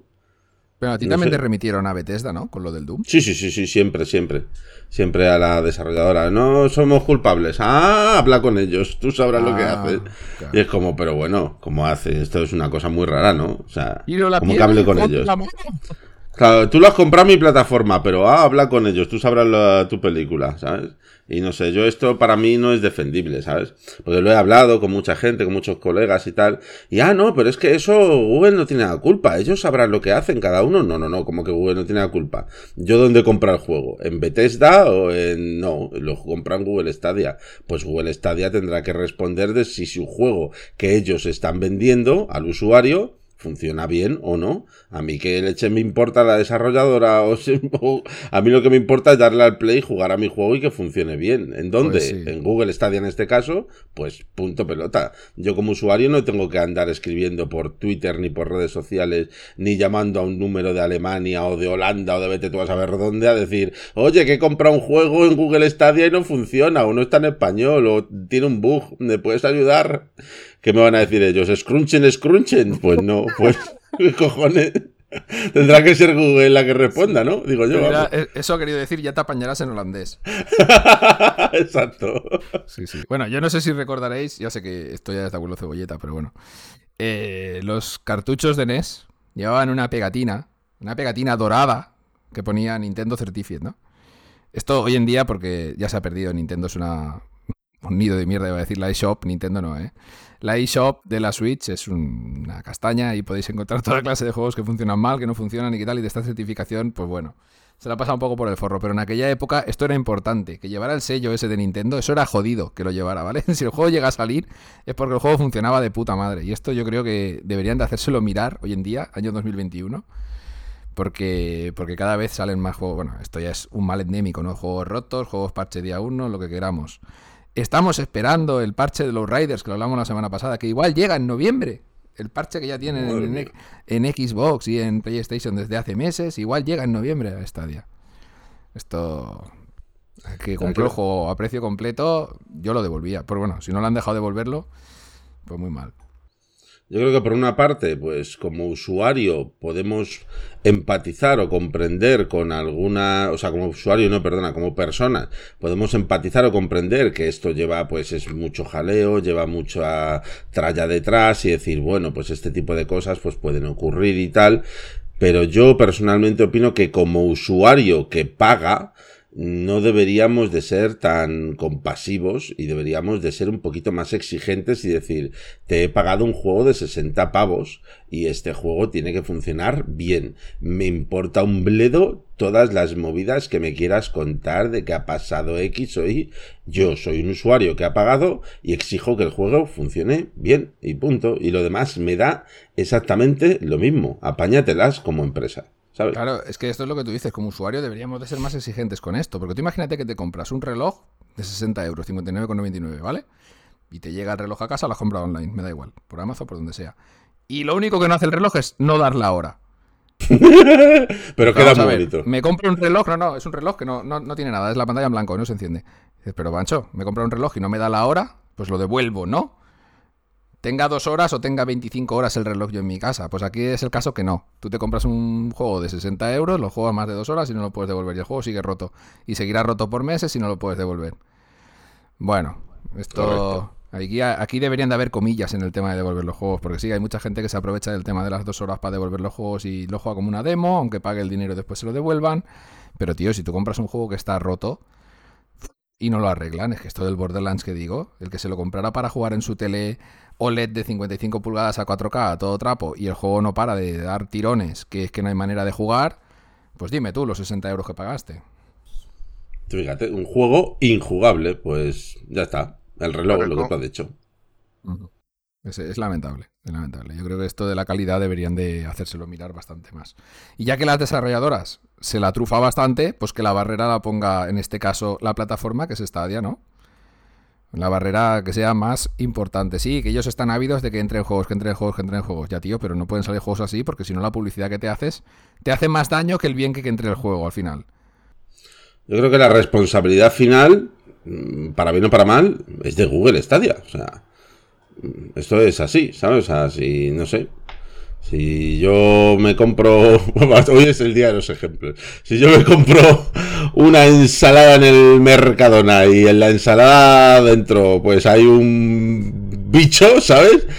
Pues voy a Mercadona y reclamo ahí, les pongo una denuncia. No, me dirán, eh, no, llama. llama a Floret, que ha tenido él el. Claro, llama a Floret, que, que fíjate qué malos son. No, hombre, ¿quién me está vendiendo esta mierda? No sé, pues ese tipo de cosas. En fin. Sí, sí, sí, sí. Al final el usuario final es lo que dices tú. Tendría que tener un poquito más de más mala hostia.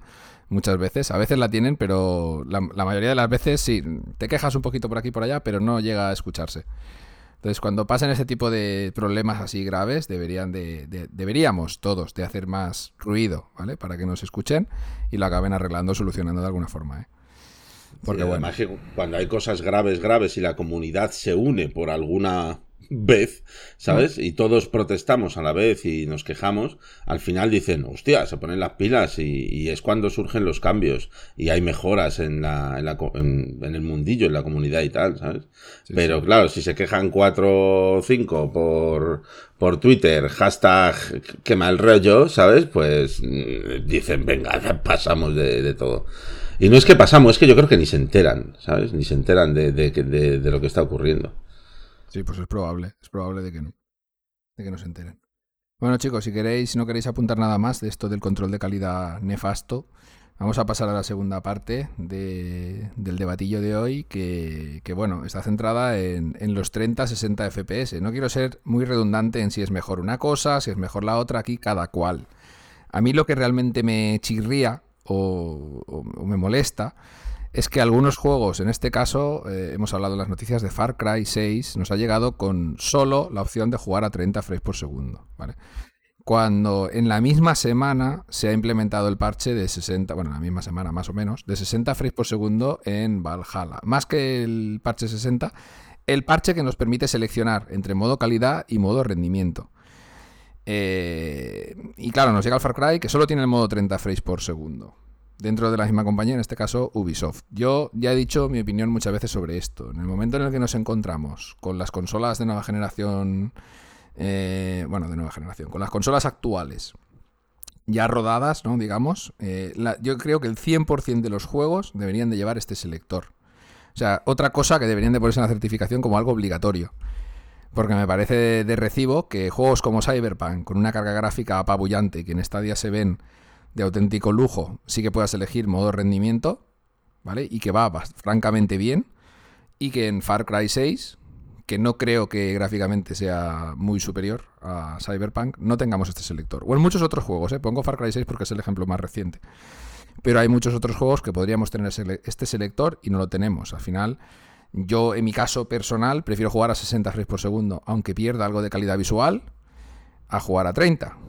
No sé qué opinaré vosotros, por lo menos que me den a elegir. Sí, básicamente es eso. Tú si quieres verlo todo más bonito, más definido, más tal, juegas a 30, no hay problema. Además hay determinados juegos que te da igual jugar a 30 que a 60. Pero otros te pide un poco más de fluidez y ahí los 60 marcan la diferencia. Pues sí. Yo, yo personalmente prefiero también los 60 FPS. De hecho, es que si estamos hablando de nueva generación de consolas barra videojuegos, ¿vale? O sea, nueva generación del mundo del videojuego, yo creo que los 30 FPS ya debería sonar algo un poco arcaico, ¿no? Un poco de, de, la generación pasada, ¿sabes? De decir, madre mía, 30 FPS, macho. No sé, hombre, depende del juego, evidentemente, ¿no? O sea, a mí jugar un juego, un Undertale o un Hero Loop de esos a 30 60, pues sabes, ¿no? Me da exactamente lo mismo. Pero cuando estamos hablando de juegos de una carga gráfica, que además son juegos de sacar pecho, ¿sabes? De decir, mira qué pedazo de juego, en qué gráficos te los estoy mostrando, qué barbaridad, qué escenarios, qué personajes, qué espectacularidad a 30 FPS. es como, pues vaya puta basura.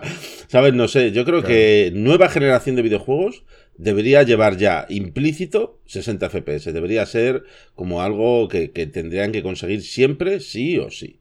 Y no sé, está, hablando de Stadia, que mueve juegos como Valhalla a 60 FPS, eso sí, a posteriori, que les ha costado traerlos. Un añito, un capaces, Tú fíjate, que, que, son capaces de hacerlo. O sea, que no, no se trata de una limitación de decir, es que no puede más Stadia, las Blades no dan para más, ¿sabes?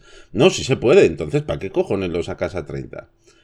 Si se puede perfectamente, si lo mueve hasta mi PC a 60 FPS que tiene una que no sé qué no sé qué tarjeta tengo.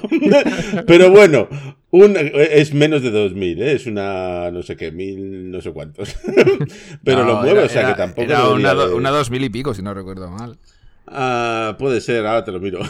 Pero pero no sé, que creo que no se trata de, de que no de que Stadia no pueda más sino que yo qué sé, que, Esto es vagueza, creo yo, de los programadores, de decir, mira, que, no nos viene bien o no nos da tiempo a ponerlo de salida, pero un año, tío, para poner el parche en el Valhalla, me parece una barbaridad. O sea, la gente que lo comprara en su día ya, ya le importa tres bledos el parche 60 frames por segundo, porque ya ha jugado todo lo que tenía que jugar a Valhalla. Pero esto verdaderamente que la responsable es, es Ubisoft. sí, bueno, en, este caso es Ubisoft. Aquí Stadia no, no decide nada. No son ellos los que han decidido, ¿no? Sacarlo a 30 FPS, pues no lo entiendo. Sí, sí, sí, sí, sí. A ver, yo no sé el tema del Valhalla exactamente. No sé decirte si el Valhalla, a la vez que recibió el parche 60 frames por segundo en Stadia, ha recibido este, esta implementación en alguna otra plataforma. Porque yo creo que en PlayStation 5 y Xbox o ya tenía el selector o iba a 60 frames por segundo, si no me equivoco, no lo sé. No lo sé exactamente. Pero claro, eh, hostia, que llegar un año tarde con esto, yo es lo que digo, eh, si es que el juego ya está quemado. O sea, cuando si esto pasa con el Far Cry, a mí ya no me va a importar, ya me lo habré pasado. Cuando lo saquen a Mira, estoy viendo ahora mismo una noticia en noviembre del 2020 que Assassin's Creed Valhalla va a 60 FPS en la Xbox Series S. O sea, fíjate. O sea, mm, que, que no sé, no, no entiendo. No entiendo por qué las actualizaciones a nosotros nos llegan tan absolutamente tarde, porque no estamos hablando de una, dos semanas o incluso dos o tres meses, que es un año, un año después. Mírate, Javier, ya que estás, mírate el Watch Dogs Legion, a ver cómo va. Por curiosidad, porque, este en Stadia sigue funcionando a 30.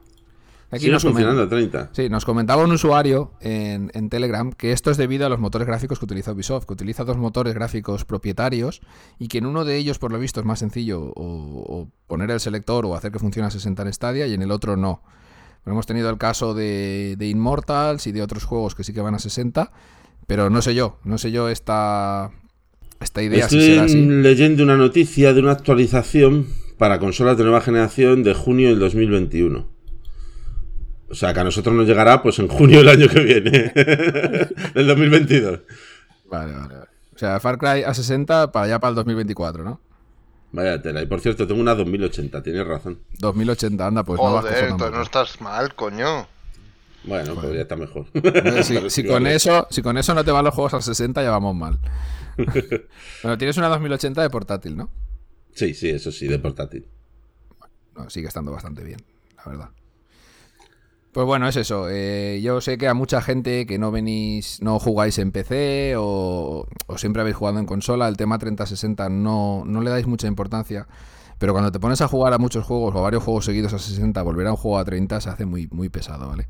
Y tener este selector yo lo veo pues mínimamente importante. Y más en Stadia, cuando tenemos, que esto también me rasca bastante, un montón de dispositivos diferentes en los que poder jugar. Eh, aquí me rasca, digo, porque cuando te vas a jugar a móvil, normalmente los juegos que tienen el selector se bloquean automáticamente al modo rendimiento.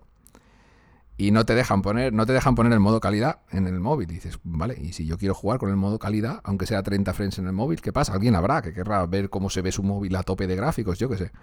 Pues no se puede. Normalmente los juegos se bloquean a, modo rendimiento y te obligan a jugar así, que tampoco lo veo un bloqueo que, no entiendo. Pero bueno, supongo que tendrá algo que ver con el hardware de Stadia o con su programación, no lo sé. Sí, es lo que digo. para mí lo importante es que te dejen elegir. Porque siempre va a haber, como digo, el jugador que diga, pues mira, tío, yo prefiero seguir jugando a 30 porque veo estos detallitos, estas lucecitas, estos, yo qué sé, estos pelitos, lo que sea. Me gusta más, no me molesta. Pero siempre va a haber el que diga, hostia, tío, a 30 yo esto lo veo como si fuera una Game Boy de los años 90. Prefiero, necesito fluidez, ¿no? Pues bueno, yo supongo que a todos los que venimos del PC nos va a pasar esto. Claro. Además que, bueno, que no es que, por, porque lo sepan los estadio oyentes, que no es que los 30 FPS sean injugables, todo lo contrario, o sea, eh, el juego toda la vida, toda la vida hemos jugado. Claro, es lo, que hemos estado jugando siempre, pero claro, 60 FPS es, que es una delicia visual para la vista, al menos para mí, es una auténtica locura los 60 FPS, como se ve eso.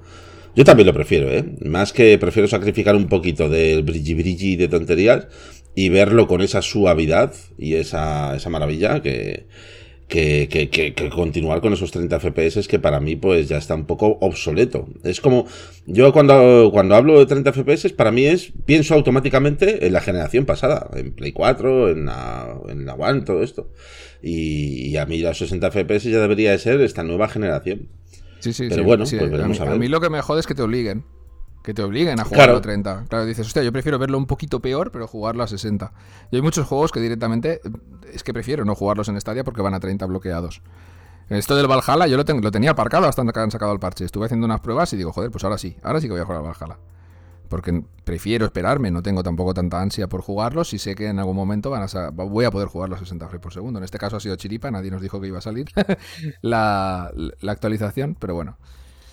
Yo personalmente me iba a coger una Premier Edition con Far Cry 6. Y de, hecho es que tenía ya la pantalla y todo. Y, precisamente fue gracias a ti, Víctor, eh, que en el grupo de Telegram lo pusiste. Y dije, ¿cómo? Que va a 30 y tal. Lo confirmé y dije, pues no me lo pienso comprar. Y no me lo he comprado. no me lo he comprado. Solamente por eso, porque va a 30. Digo, pero bueno, está muy tonto. Que, que seguramente termine yendo a 60, ¿eh? Pero vete tú a saber cuándo. Cuando, cuando ya salga a 60 me habré pasado el Far Cry 6 300 veces. Seguramente sí. Espérate que ya te lo pillas en PC, que con la 2080 esa va, va a funcionar bien. pues nada, chicos. Eh, dejamos el meollito este y cada cual que, nos deje. Mira, voy a hacer ya la pregunta del buzón del estadio oyente, ya que estamos, la tiro desde aquí. ¿eh? Tiro la piedra y la mano ya la saco después.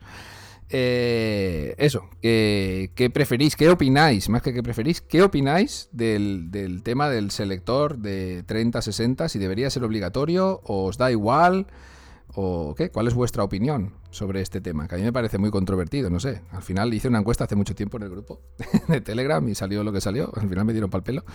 Pero bueno, me da igual, quiero saber vuestra opinión. ¿Qué opináis de que este selector, de la importancia del selector 30-60 rendimiento-calidad? ¿Vale? El buzón del estadio oyente, ya sabéis. Eh, lo podéis contestar en, el canal de Telegram, en iBox, en Anchor, eh, donde queráis. nuestro correo habilitado para ello está diahoyradio.gmail.com, ¿vale? Y ya que estamos, pues vamos al buzón del estadio oyente. El buzón del estadio oyente que me ha venido al pelo lo de la pregunta, no, no he podido decir que no. ha sido así, digo, como ya sabéis, o si no lo sabéis, os lo digo, que la pregunta para la semana siguiente no la suelo tener hasta, hasta que me pongo con el, con el buzón, que es ahora mismo. así que no tenía pregunta, la tenía en blanco, como la estoy viendo ahora mismo. bueno, a ver, vamos a, vamos a retrotraernos a lo del episodio anterior. La pregunta del pasado episodio era, ¿Está Stadia apretando el acelerador de cara a la escasez de consolas y la cercanía de las navidades? Y bueno, tenemos respuestas pues aquí de todos los tipos, de audio, de texto. Vamos a empezar con José, que desde Telegram nos decía, llevo un año y poco con Stadia y lo que puedo decir es que es muy poco constante. Ha habido meses seguidos muy buenos y luego un parón notable, que parece que va mejorando. Pero personalmente no pondría la mano en el fuego. Poco han hecho por publicitar la plataforma por lo que no da demasiada idea de que pretendan mejorar la situación rápidamente. Pues bueno, José, esto es lo que hablábamos antes, que a ver si sale el Tito Phil y nos pasa la mano por la cara a todos. Sí, sí, sí, sí. que no, no creo, no creemos, vaya, pero, pero esperamos. Es que mira, la opinión de José es, es idónea para saber un poquito cómo se sienten muchísimos usuarios, ¿eh? Y es que yo me siento un poco también así. Fíjate lo que te digo. Como él. semi abandonados. Con esa incertidumbre, sí. Es como decir. Mm, parece que vamos bien, pero nadie lo dice. No sé qué, ocurre, qué está pasando aquí, ¿sabes? Te tienes que alimentar, pues, de, de youtubers, que son gente muy rara, ya lo sabe todo el mundo. eh, en Stadia hoy, en webs, en. Eh, no sé, te tienes que, que informar tú, porque Stadia no nos informa. Es muy curioso. Bueno, también dice que hay meses que apretan el pie del acelerador a fondo y otros que parece que han frenado y se ha quedado el coche calado. Y es que es así. Eh, es lo que comentaba al principio de este episodio, ¿no? Hemos tenido 15 días muy buenos al, principio de mes y ahora hemos tenido dos semanitas, pues que más o menos no ha ocurrido nada destacable, ¿no? Y, bueno, esa la, esa es la marcha. Continuamos va con otro mensajito, eh, otro que tenemos de texto, que esta semana solo teníamos dos, de Juan González, que nos dice: Pienso que antes de Navidades van a desvelar los ases que tienen bajo la manga. El Tito oh. Phil, este sabe algo. Juan lo sabe, Juan lo sabe. Porque se están poniendo las pilas y creo que centrando en pulir funciones estaría para usarlo en nuevos juegos, que anunciarán de golpe un día cuando lo tengan todo cerrado y seguro. Pues eso es el tío Phil, que lo sabe todo, tío. Tenemos un insider. un insider, Juan, después hablamos por privado. Porque es, es estadia única para bien o para mal. Pues hombre, esto tiene razón. Estadia de momento ahí está ya solica. Yo lo, definirá, lo definiría como un relanzamiento de la plataforma. Joder, macho. O eres vidente o sabes algo, tío. ojalá, ojalá tengas razón en algo de lo que nos cuentas, Juan. Ojalá salga Tito Phil y diga Stadia 2.0, 8K 120 frescos. Me he flipado. pues sí. Bueno, a ver, tenemos un par de audios como cada episodio. Tenemos, bueno, pues esta semana nos quedamos con dos recurrentes. Tenemos a Iván Forés y Alberto de las Heras. El de Alberto lo he escuchado antes y el de Iván no, así que voy a poner el de Iván y a ver qué nos dice, va. ¿Qué pasa, gente? A ver, preguntabais lo de si estaría iba con quinta, ¿no? Pues yo no lo veo así, ¿eh? No lo veo. Yo veo que se le ha calado el coche o que lleva el freno de mano puesto o yo qué sé no sé qué me pasa con Stadia, pero no sé si estoy enfadado o he perdido la ilusión. No sé, no, no, no veo anuncios que me llamen. Ahora, por ejemplo, que sale el Battlefield 2042 o el Call of Duty, no, y no los han anunciado, ni, ni saldrán tampoco que se sepa. A ver el Ghost Recon, el, el Floyd Farpoint este o el Frontline este, a ver, a ver qué tal es, a ver si tiene buena pinta y no la cagan, tío. A ver si nos dan una alegría. Venga, un abrazo y un saludo. Hasta luego. ¿El gorre con cuál? ¿Este que han pospuesto? Porque ha sido tan truñera lo que mostraron que se han tirado atrás. Ese, ese, ese, Yo creo que se refiere a ese, sí. Uf, hostia, Iván, mala marcha. Mala marcha llevamos, ¿eh? No, sí, yo creo que, como, como Iván se siente mucha gente, ¿eh? Es que es eso, es que es eso. Ahora mismo yo creo que está la gente, a no ser que, bueno, habrá de todo, evidentemente. Habrá mucha gente que, que, mantiene la fe y la esperanza, Obi-Wan Kenobi, ¿sabes? Pero, pero yo creo que hay mucha gente que está empezando a pasarse al lado oscuro de los Sith. No sé si me explico. Sí, sí, sí. Sí, sí, es que yo creo que ahora estamos, lo hemos hablado varias veces, pero es que cada vez se acerca más ese momento de la encrucijada cuando las demás plataformas van a estar a la altura y Stadia, pues no, no, no, no es que no esté a la altura, sino que ya lo está. Vaya, me refiero a que las demás estén a la altura en la que está Stadia ahora mismo, en lo que viene a ser jugabilidad y experiencia de juego, ¿vale? Y en el momento pase esto, si Stadia no ha hecho algo al respecto, que el único algo que pueden hacer desde mi punto de vista es fichar exclusivas importantes y hacer ciertas cosas que no están haciendo, pues van a quedar en, en una cierta desventaja que ya el usuario decidirá si le sigue interesando estar o no en Stadia. Y cuando llegue este momento, pues que ya digo, lo veo muy muy cerca, porque Xcloud la sombra se está haciendo muy larga ya. Y PlayStation Now, por lo que nos cuentan, cada día va mejor, aunque tampoco lo anuncian a buen platillo. Ya sabemos que Sony está ganando mucho dinero con las consolas y con los juegos, y mientras eso vaya, lo otro es como secundario y, ahí está. Y bueno, y el Xcloud igual, es totalmente secundario, solo puedes acceder a él si compras el Game Pass Ultimate, o sea que. Bueno, lo de Sonic es secundario y no es secundario, ¿eh? porque ya han metido The Last of Us 2 y unos cuantos jueguitos de peso. O sea, está empezando a pinar un poquito las orejas en ese aspecto. Sí, no, a ver. No, me refiero a que es secundario en cuanto a publicidad. O sea, tú puedes ver muchos más anuncios o muchas más cosas referentes a PlayStation 5 que al servicio X, eh, que al servicio PlayStation Now, que es una cosa que puedes comprar totalmente aparte sin tener la consola y sin tener nada que ver con PlayStation físico. Pero bueno, es, como que le, están metiendo muchos juegos de peso, pero tienes razón, Víctor, en lo que no lo, no lo promocionan, ¿no? No es algo como que vayan gritando a los cuatro vientos de, oye, mira, mira el PlayStation Now. Simplemente te dicen, toma, la sofá parte 2, ¡pumba! Ahí lo tienes, chaval. ¿Sabes? Pero de momento no. Sí que funciona excelente, ¿eh? PlayStation Now, yo lo estoy dando bastante uso y, funciona ahora, vamos, de, pero de fábula. No sé, yo, yo no le veo ninguna, ninguna Y es que lo que decía Iván era, es que es, es que, claro, en efecto, hay mucha gente que se siente así, es como, joder, van a saquear ahora un montón de juegazos que se están anunciando en todos estos eventos, en todas partes, y en ningún sitio ves por ahí el logo de Stadia, dices, pero bueno, vamos a ver, ¿qué es esto? Que yo estoy aquí apoyando esta plataforma, dándolo todo por ella y tal, y parece que todos los juegazos que van a salir salen en todas partes, menos en Stadia. ¿Por qué? ¿Sabes qué es lo que ocurre? No sé, hay un poquito ahí de, de que yo creo que, que, sí que a lo mejor vamos a ir para arriba, pero parece que cuesta, ¿no? Parece que está costando un poquito, que, que confíen, quizá esto sea más evidentemente por las desarrolladoras que por otra cosa, ¿no? Que confíen ellas en Stadia, en que merece la pena sacar su título en Stadia y que, que, que no hacerlo, ¿no? Sí, sí. Bueno, yo qué sé, a ver, si nos ponemos realistas, si somos realistas totalmente, en dos años no llega todavía, o ya no sé si sí o si no, siempre me confundo con el cumpleaños de Stadia. Creo que es en noviembre. El mes, el mes que viene. El mes que viene. Noviembre, sí. 19 de noviembre puede ser o algo así. No recuerdo el día exactamente. Sí, por ahí. bueno, la cuestión, que en dos años han metido, han metido el hocico en una industria súper compleja de entrar y que otros muchos han entrado y han muerto y que mucha gente se ha dejado millones y millones y ahí están.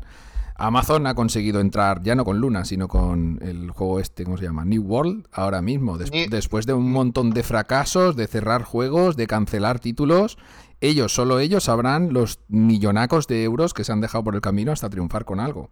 Y de joder gráficas. Bueno, eso ya es secundario. Ya las ya ya pagará quien las tenga que pagar. ¿No, ¿No habrás quemado alguna tú jugando al New World? No, no, no. Eso ah. solo pasa con las 3090 y de modelo EVGA. Pero bueno, que, que, se han fumado unas cuantas grafiquitas. Bueno, pues esas serán de, de dos mil y pico euritos cada una. O sea, risas, ¿sabes? El nuevo mundo, el nuevo mundo. Ahora, no tienes, total. ahora no tienes ordenador. Bienvenido al nuevo mundo. Búscate una en Wallapop si quieres. Búscate otra igual. Pues sí, sí, lo tienes jodido. Bueno, pues eso, chicos, muy bueno, muy buen apunte por parte de Iván, porque hay mucha gente que se siente como él, un poquito defraudados, no, pero abandonados, diría yo. pero no, es nada nuevo. No es nada nuevo, Víctor. ¿Cuántas veces lo hemos hablado aquí? Nada, está días así, Ñaki. Yo lo tengo asumido. Yo, esto de que tengamos un mes sin ninguna noticia reseñable, pues totalmente normal. El mes que viene veremos qué nos depara el futuro. El Den Ring. Y, luego no hay, ninguna noticia y de repente te sale un juego y dices tú, hostia, ¿esto? Que... Claro. El Mafia en el Pro, ¿por qué? Porque, porque me... Porque patatas, sí. Claro. Pues eso. Bueno, vamos a ver qué nos cuenta Alberto de las eras. A mí sí me parece que Stadia se está poniendo las pilas un poquito más, tampoco a todo motor. Em, porque bueno, es un proyecto más a largo plazo y tampoco, mm, tampoco les veo a todo motor, ¿no? Pero sí que creo que están haciendo las cosas bastante mejor. También por la competencia de Xcloud eh, y por la competencia de Luna. Pero sí, yo creo que están haciendo las cosas más, más cosas, mm, más juegos, más funciones y, va bastante bien. Además el rendimiento de la plataforma está muy bien y yo creo que sí pues nada, Alberto está a tope. sí, Alberto es precisamente pues la otra cara del usuario de Stadia, que es pues que, y tiene razón, que es que pues están implementando cosas nuevas, o sea, no, no está completamente parada en plan de languideciendo, ¿sabes? Está simplemente pues trayendo cosas nuevas, trayendo funciones distintas. Eh, sí que es cierto que hay meses que el Pro dices, madre mía, qué, qué, puta locura es esta, ¿no? Todos los, juegos que traen, es que hay meses que hemos recibido, ¿cuánto? ¿Cinco o seis juegos o más? Bueno, una, barbaridad, ¿no? Y, es la otra cara el usuario de Stadia. O sea, por un lado está la, parte de que está ocurriendo, que parece que Stadia no se pone las pilas a tope. Y luego la otra parte de parece que no se pone las pilas a tope, pero no está quieta. Y, sí que es cierto que van llegando cositas nuevas, ¿sabes?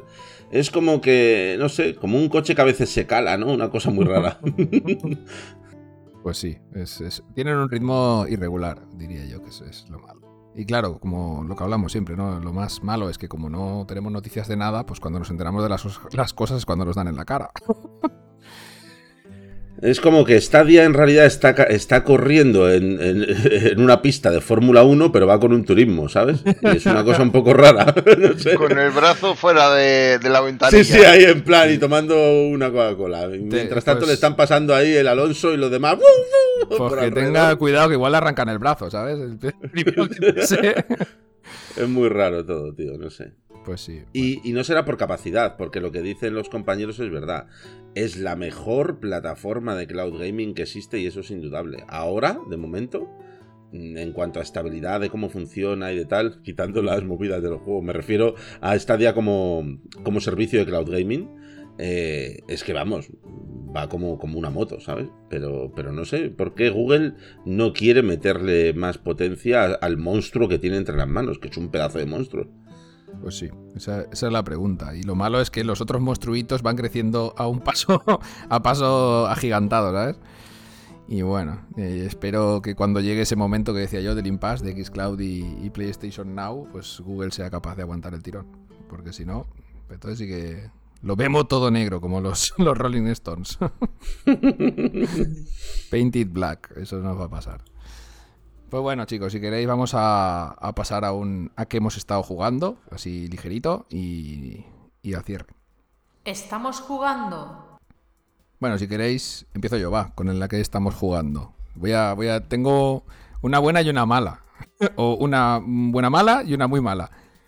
Bueno, eh, me puse Death Stranding, ¿vale? En el PC, ya sé que no tiene nada que ver con Stadia, pero conseguí jugar dos horas. Bueno, jugar, jugar, jugué 10 minutos y vi una cinemática de una hora y 50. La cinemática me pareció simplemente brutal, espectacular, gráficamente. Si no es lo mejor que he visto en mi vida, pues estará muy cerca de, eso, pero después jugablemente, vaya puta mierda.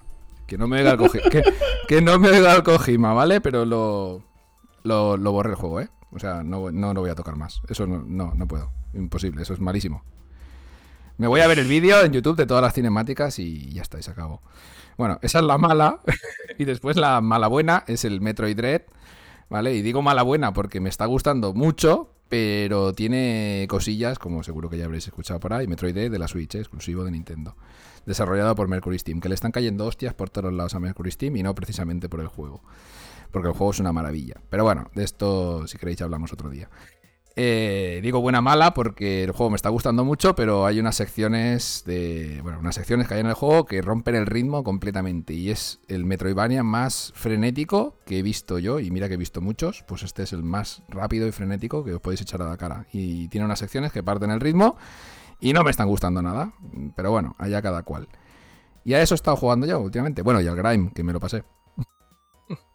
Para el análisis.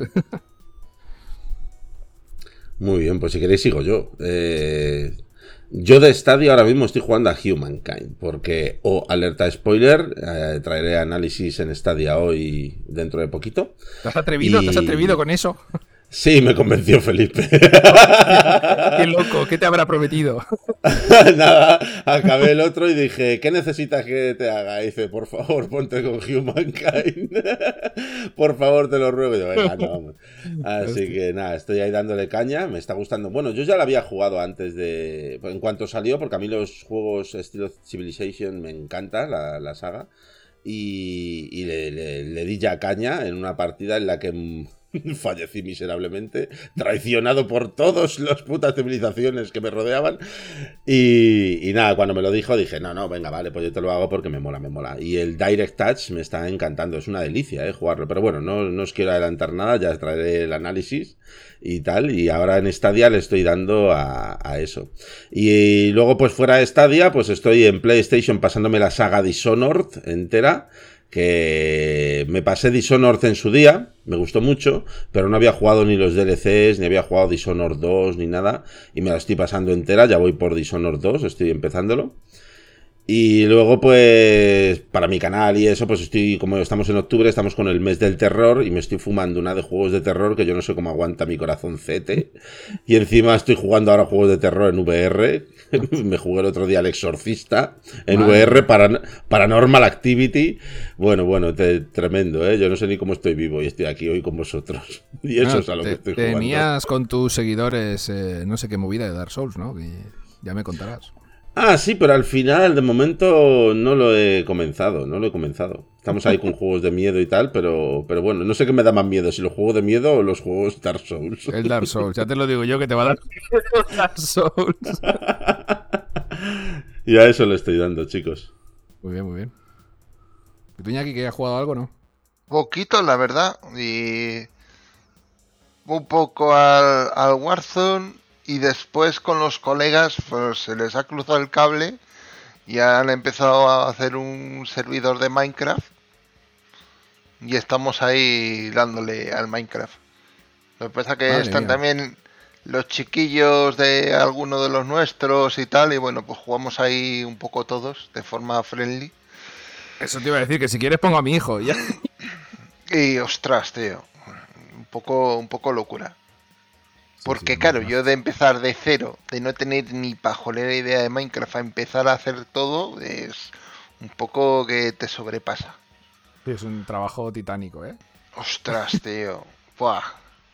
Entre que empiezas a partir madera al principio, que vas, claro, vas como vas. Luego que si haces un pico, que si el pico se te jode, me cago en el puto pico de Dios. Y, en fin, es el juego de supervivencia primigenio, ¿no? De ahí viene, de ahí viene todo, que si Valheim, que si no sé qué, que si no sé cuántos, todo sale del Minecraft. En efecto. Sí, sí, sí. Básicamente. Lo bueno que tiene es que puedes poner el modo creativo que eres como Dios y ya está. y, luego vuelas y bueno. claro. Se puede volar también en el modo normal, ¿eh? Pero bueno, eso ya. eso ya mi hijo lo sabe, yo no. Yo lo he visto a él volando por ahí. Pero bueno, chicos, ya, ya sabemos a qué hemos jugado todos un poco. Yo no sé, es que no sé si atreverme con el Far Cry, la verdad. Pero es que a 30, si tengo que hacer yo el análisis del Far Cry a 30 FPS, me, va a entrar un ataque cerebral. bueno, ya, ya, lo hablaré con Felipe a ver qué me dice, porque no sé yo si él podrá. Eh, pues nada, chicos, voy a pasar a despediros. Así ha quedado este episodio 1 por 24 pues bueno, Javier, ya que me has dicho que estás con el Humankind, eh, a ver, a ver, ¿qué nos dice tu análisis? Cuando tengas una versión preliminar me lo dices. vale, vale. Le hago una lectura, que a mí estos juegos en su día también me gustaron bastante, pero hace muchos años que no, que no le doy. El, Age of Empires, que es más RTS que otra cosa, pero bueno, no, RTS no, perdona, estrategia de por real, ¿no? Ya no sé ni lo que digo. Eso, eso RTS, lo he dicho bien. Pero con grandes gráficos isométricos. Sí, sí. En su momento molaba, tío. Así nos hacíamos una LAN party entre cuatro colegas y nos pegábamos unas viciadas que no veas, ¿eh? Yo he tenido partidas de StarCraft de 5 contra 5 que de cuidado, ¿eh? Pero en vivo, sin, en casa de uno quiero decir. no, no, quedando, quedando, todos juntos, quedando todos juntos. Buah, madre mía, qué locurón, tío. Eso molaba de la hostia. Pues sí, sí, sí. Qué bueno. Pues nada, chicos, eso que digo. Eh, te despido, Javier. Eh, a ver, eso sí puedo leer tu texto. Antes de ahora. Muy bien. Hecho, tío. Venga, un saludo. Venga, hasta luego. Y bueno, Iñaki, no sé, si te quieres animar tú con algún análisis, que habías dicho algo antes. el, de, el, caza ese. Bueno, puede, puede, me puede entrar por el ojo. Bueno, pues dicho queda. Cuando salga, lo tendremos en cuenta. Pues bueno, Iñaki, nos vamos, hablando por ahí, que tenemos unos temas pendientes, a ver si, si lo sacamos. Venga, chicos. pero bueno. a cuidarse. Venga, tío. Y bueno, chicas y chicas, hasta aquí ha llegado el episodio 24 de Stadia Radio. Yo soy Víctor Bosch y me despido de todos vosotros. Hasta luego. Hola amigos y amigas, esto es Stadia Hoy y yo soy Felipe Muñoz. Y no es que voy a empezar un nuevo podcast ahora ya al finalizar esto, sino que es que Víctor me ha suplicado, me ha pedido, me ha rogado por favor que hiciera un chiste muy malo de los míos, pues para cerrar como no podía ser de otra forma este maravilloso y estupendo podcast en el que yo esta vez no he podido participar. Pero bueno, Pues bueno, allá voy. Os podéis tapar los, los oídos, aquellos que tengáis un poco de sentido del humor. Y si no lo tenéis o lo tenéis muy absurdo como el mío, podéis continuar escuchando este audio. Entonces, voy a hacer un chiste muy malo de calvos. Sí, y vaya por delante que yo también pertenezco a ese, a ese agraciado colectivo. Y, ahí va el chiste. Una pelea de calvos. Krillin contra nuestro queridísimo Phil Harrison, por supuesto, no podría ser de otra forma. Una batalla única, singular, en la que solo uno puede sobrevivir. ¿Quién será? ¡Tachán! Krillin. ¿A que no sabéis por qué? Porque Phil Harrison no tiene trazado de rayos y no puede reflejar el sol. ¡Wow! ¡Chistaco!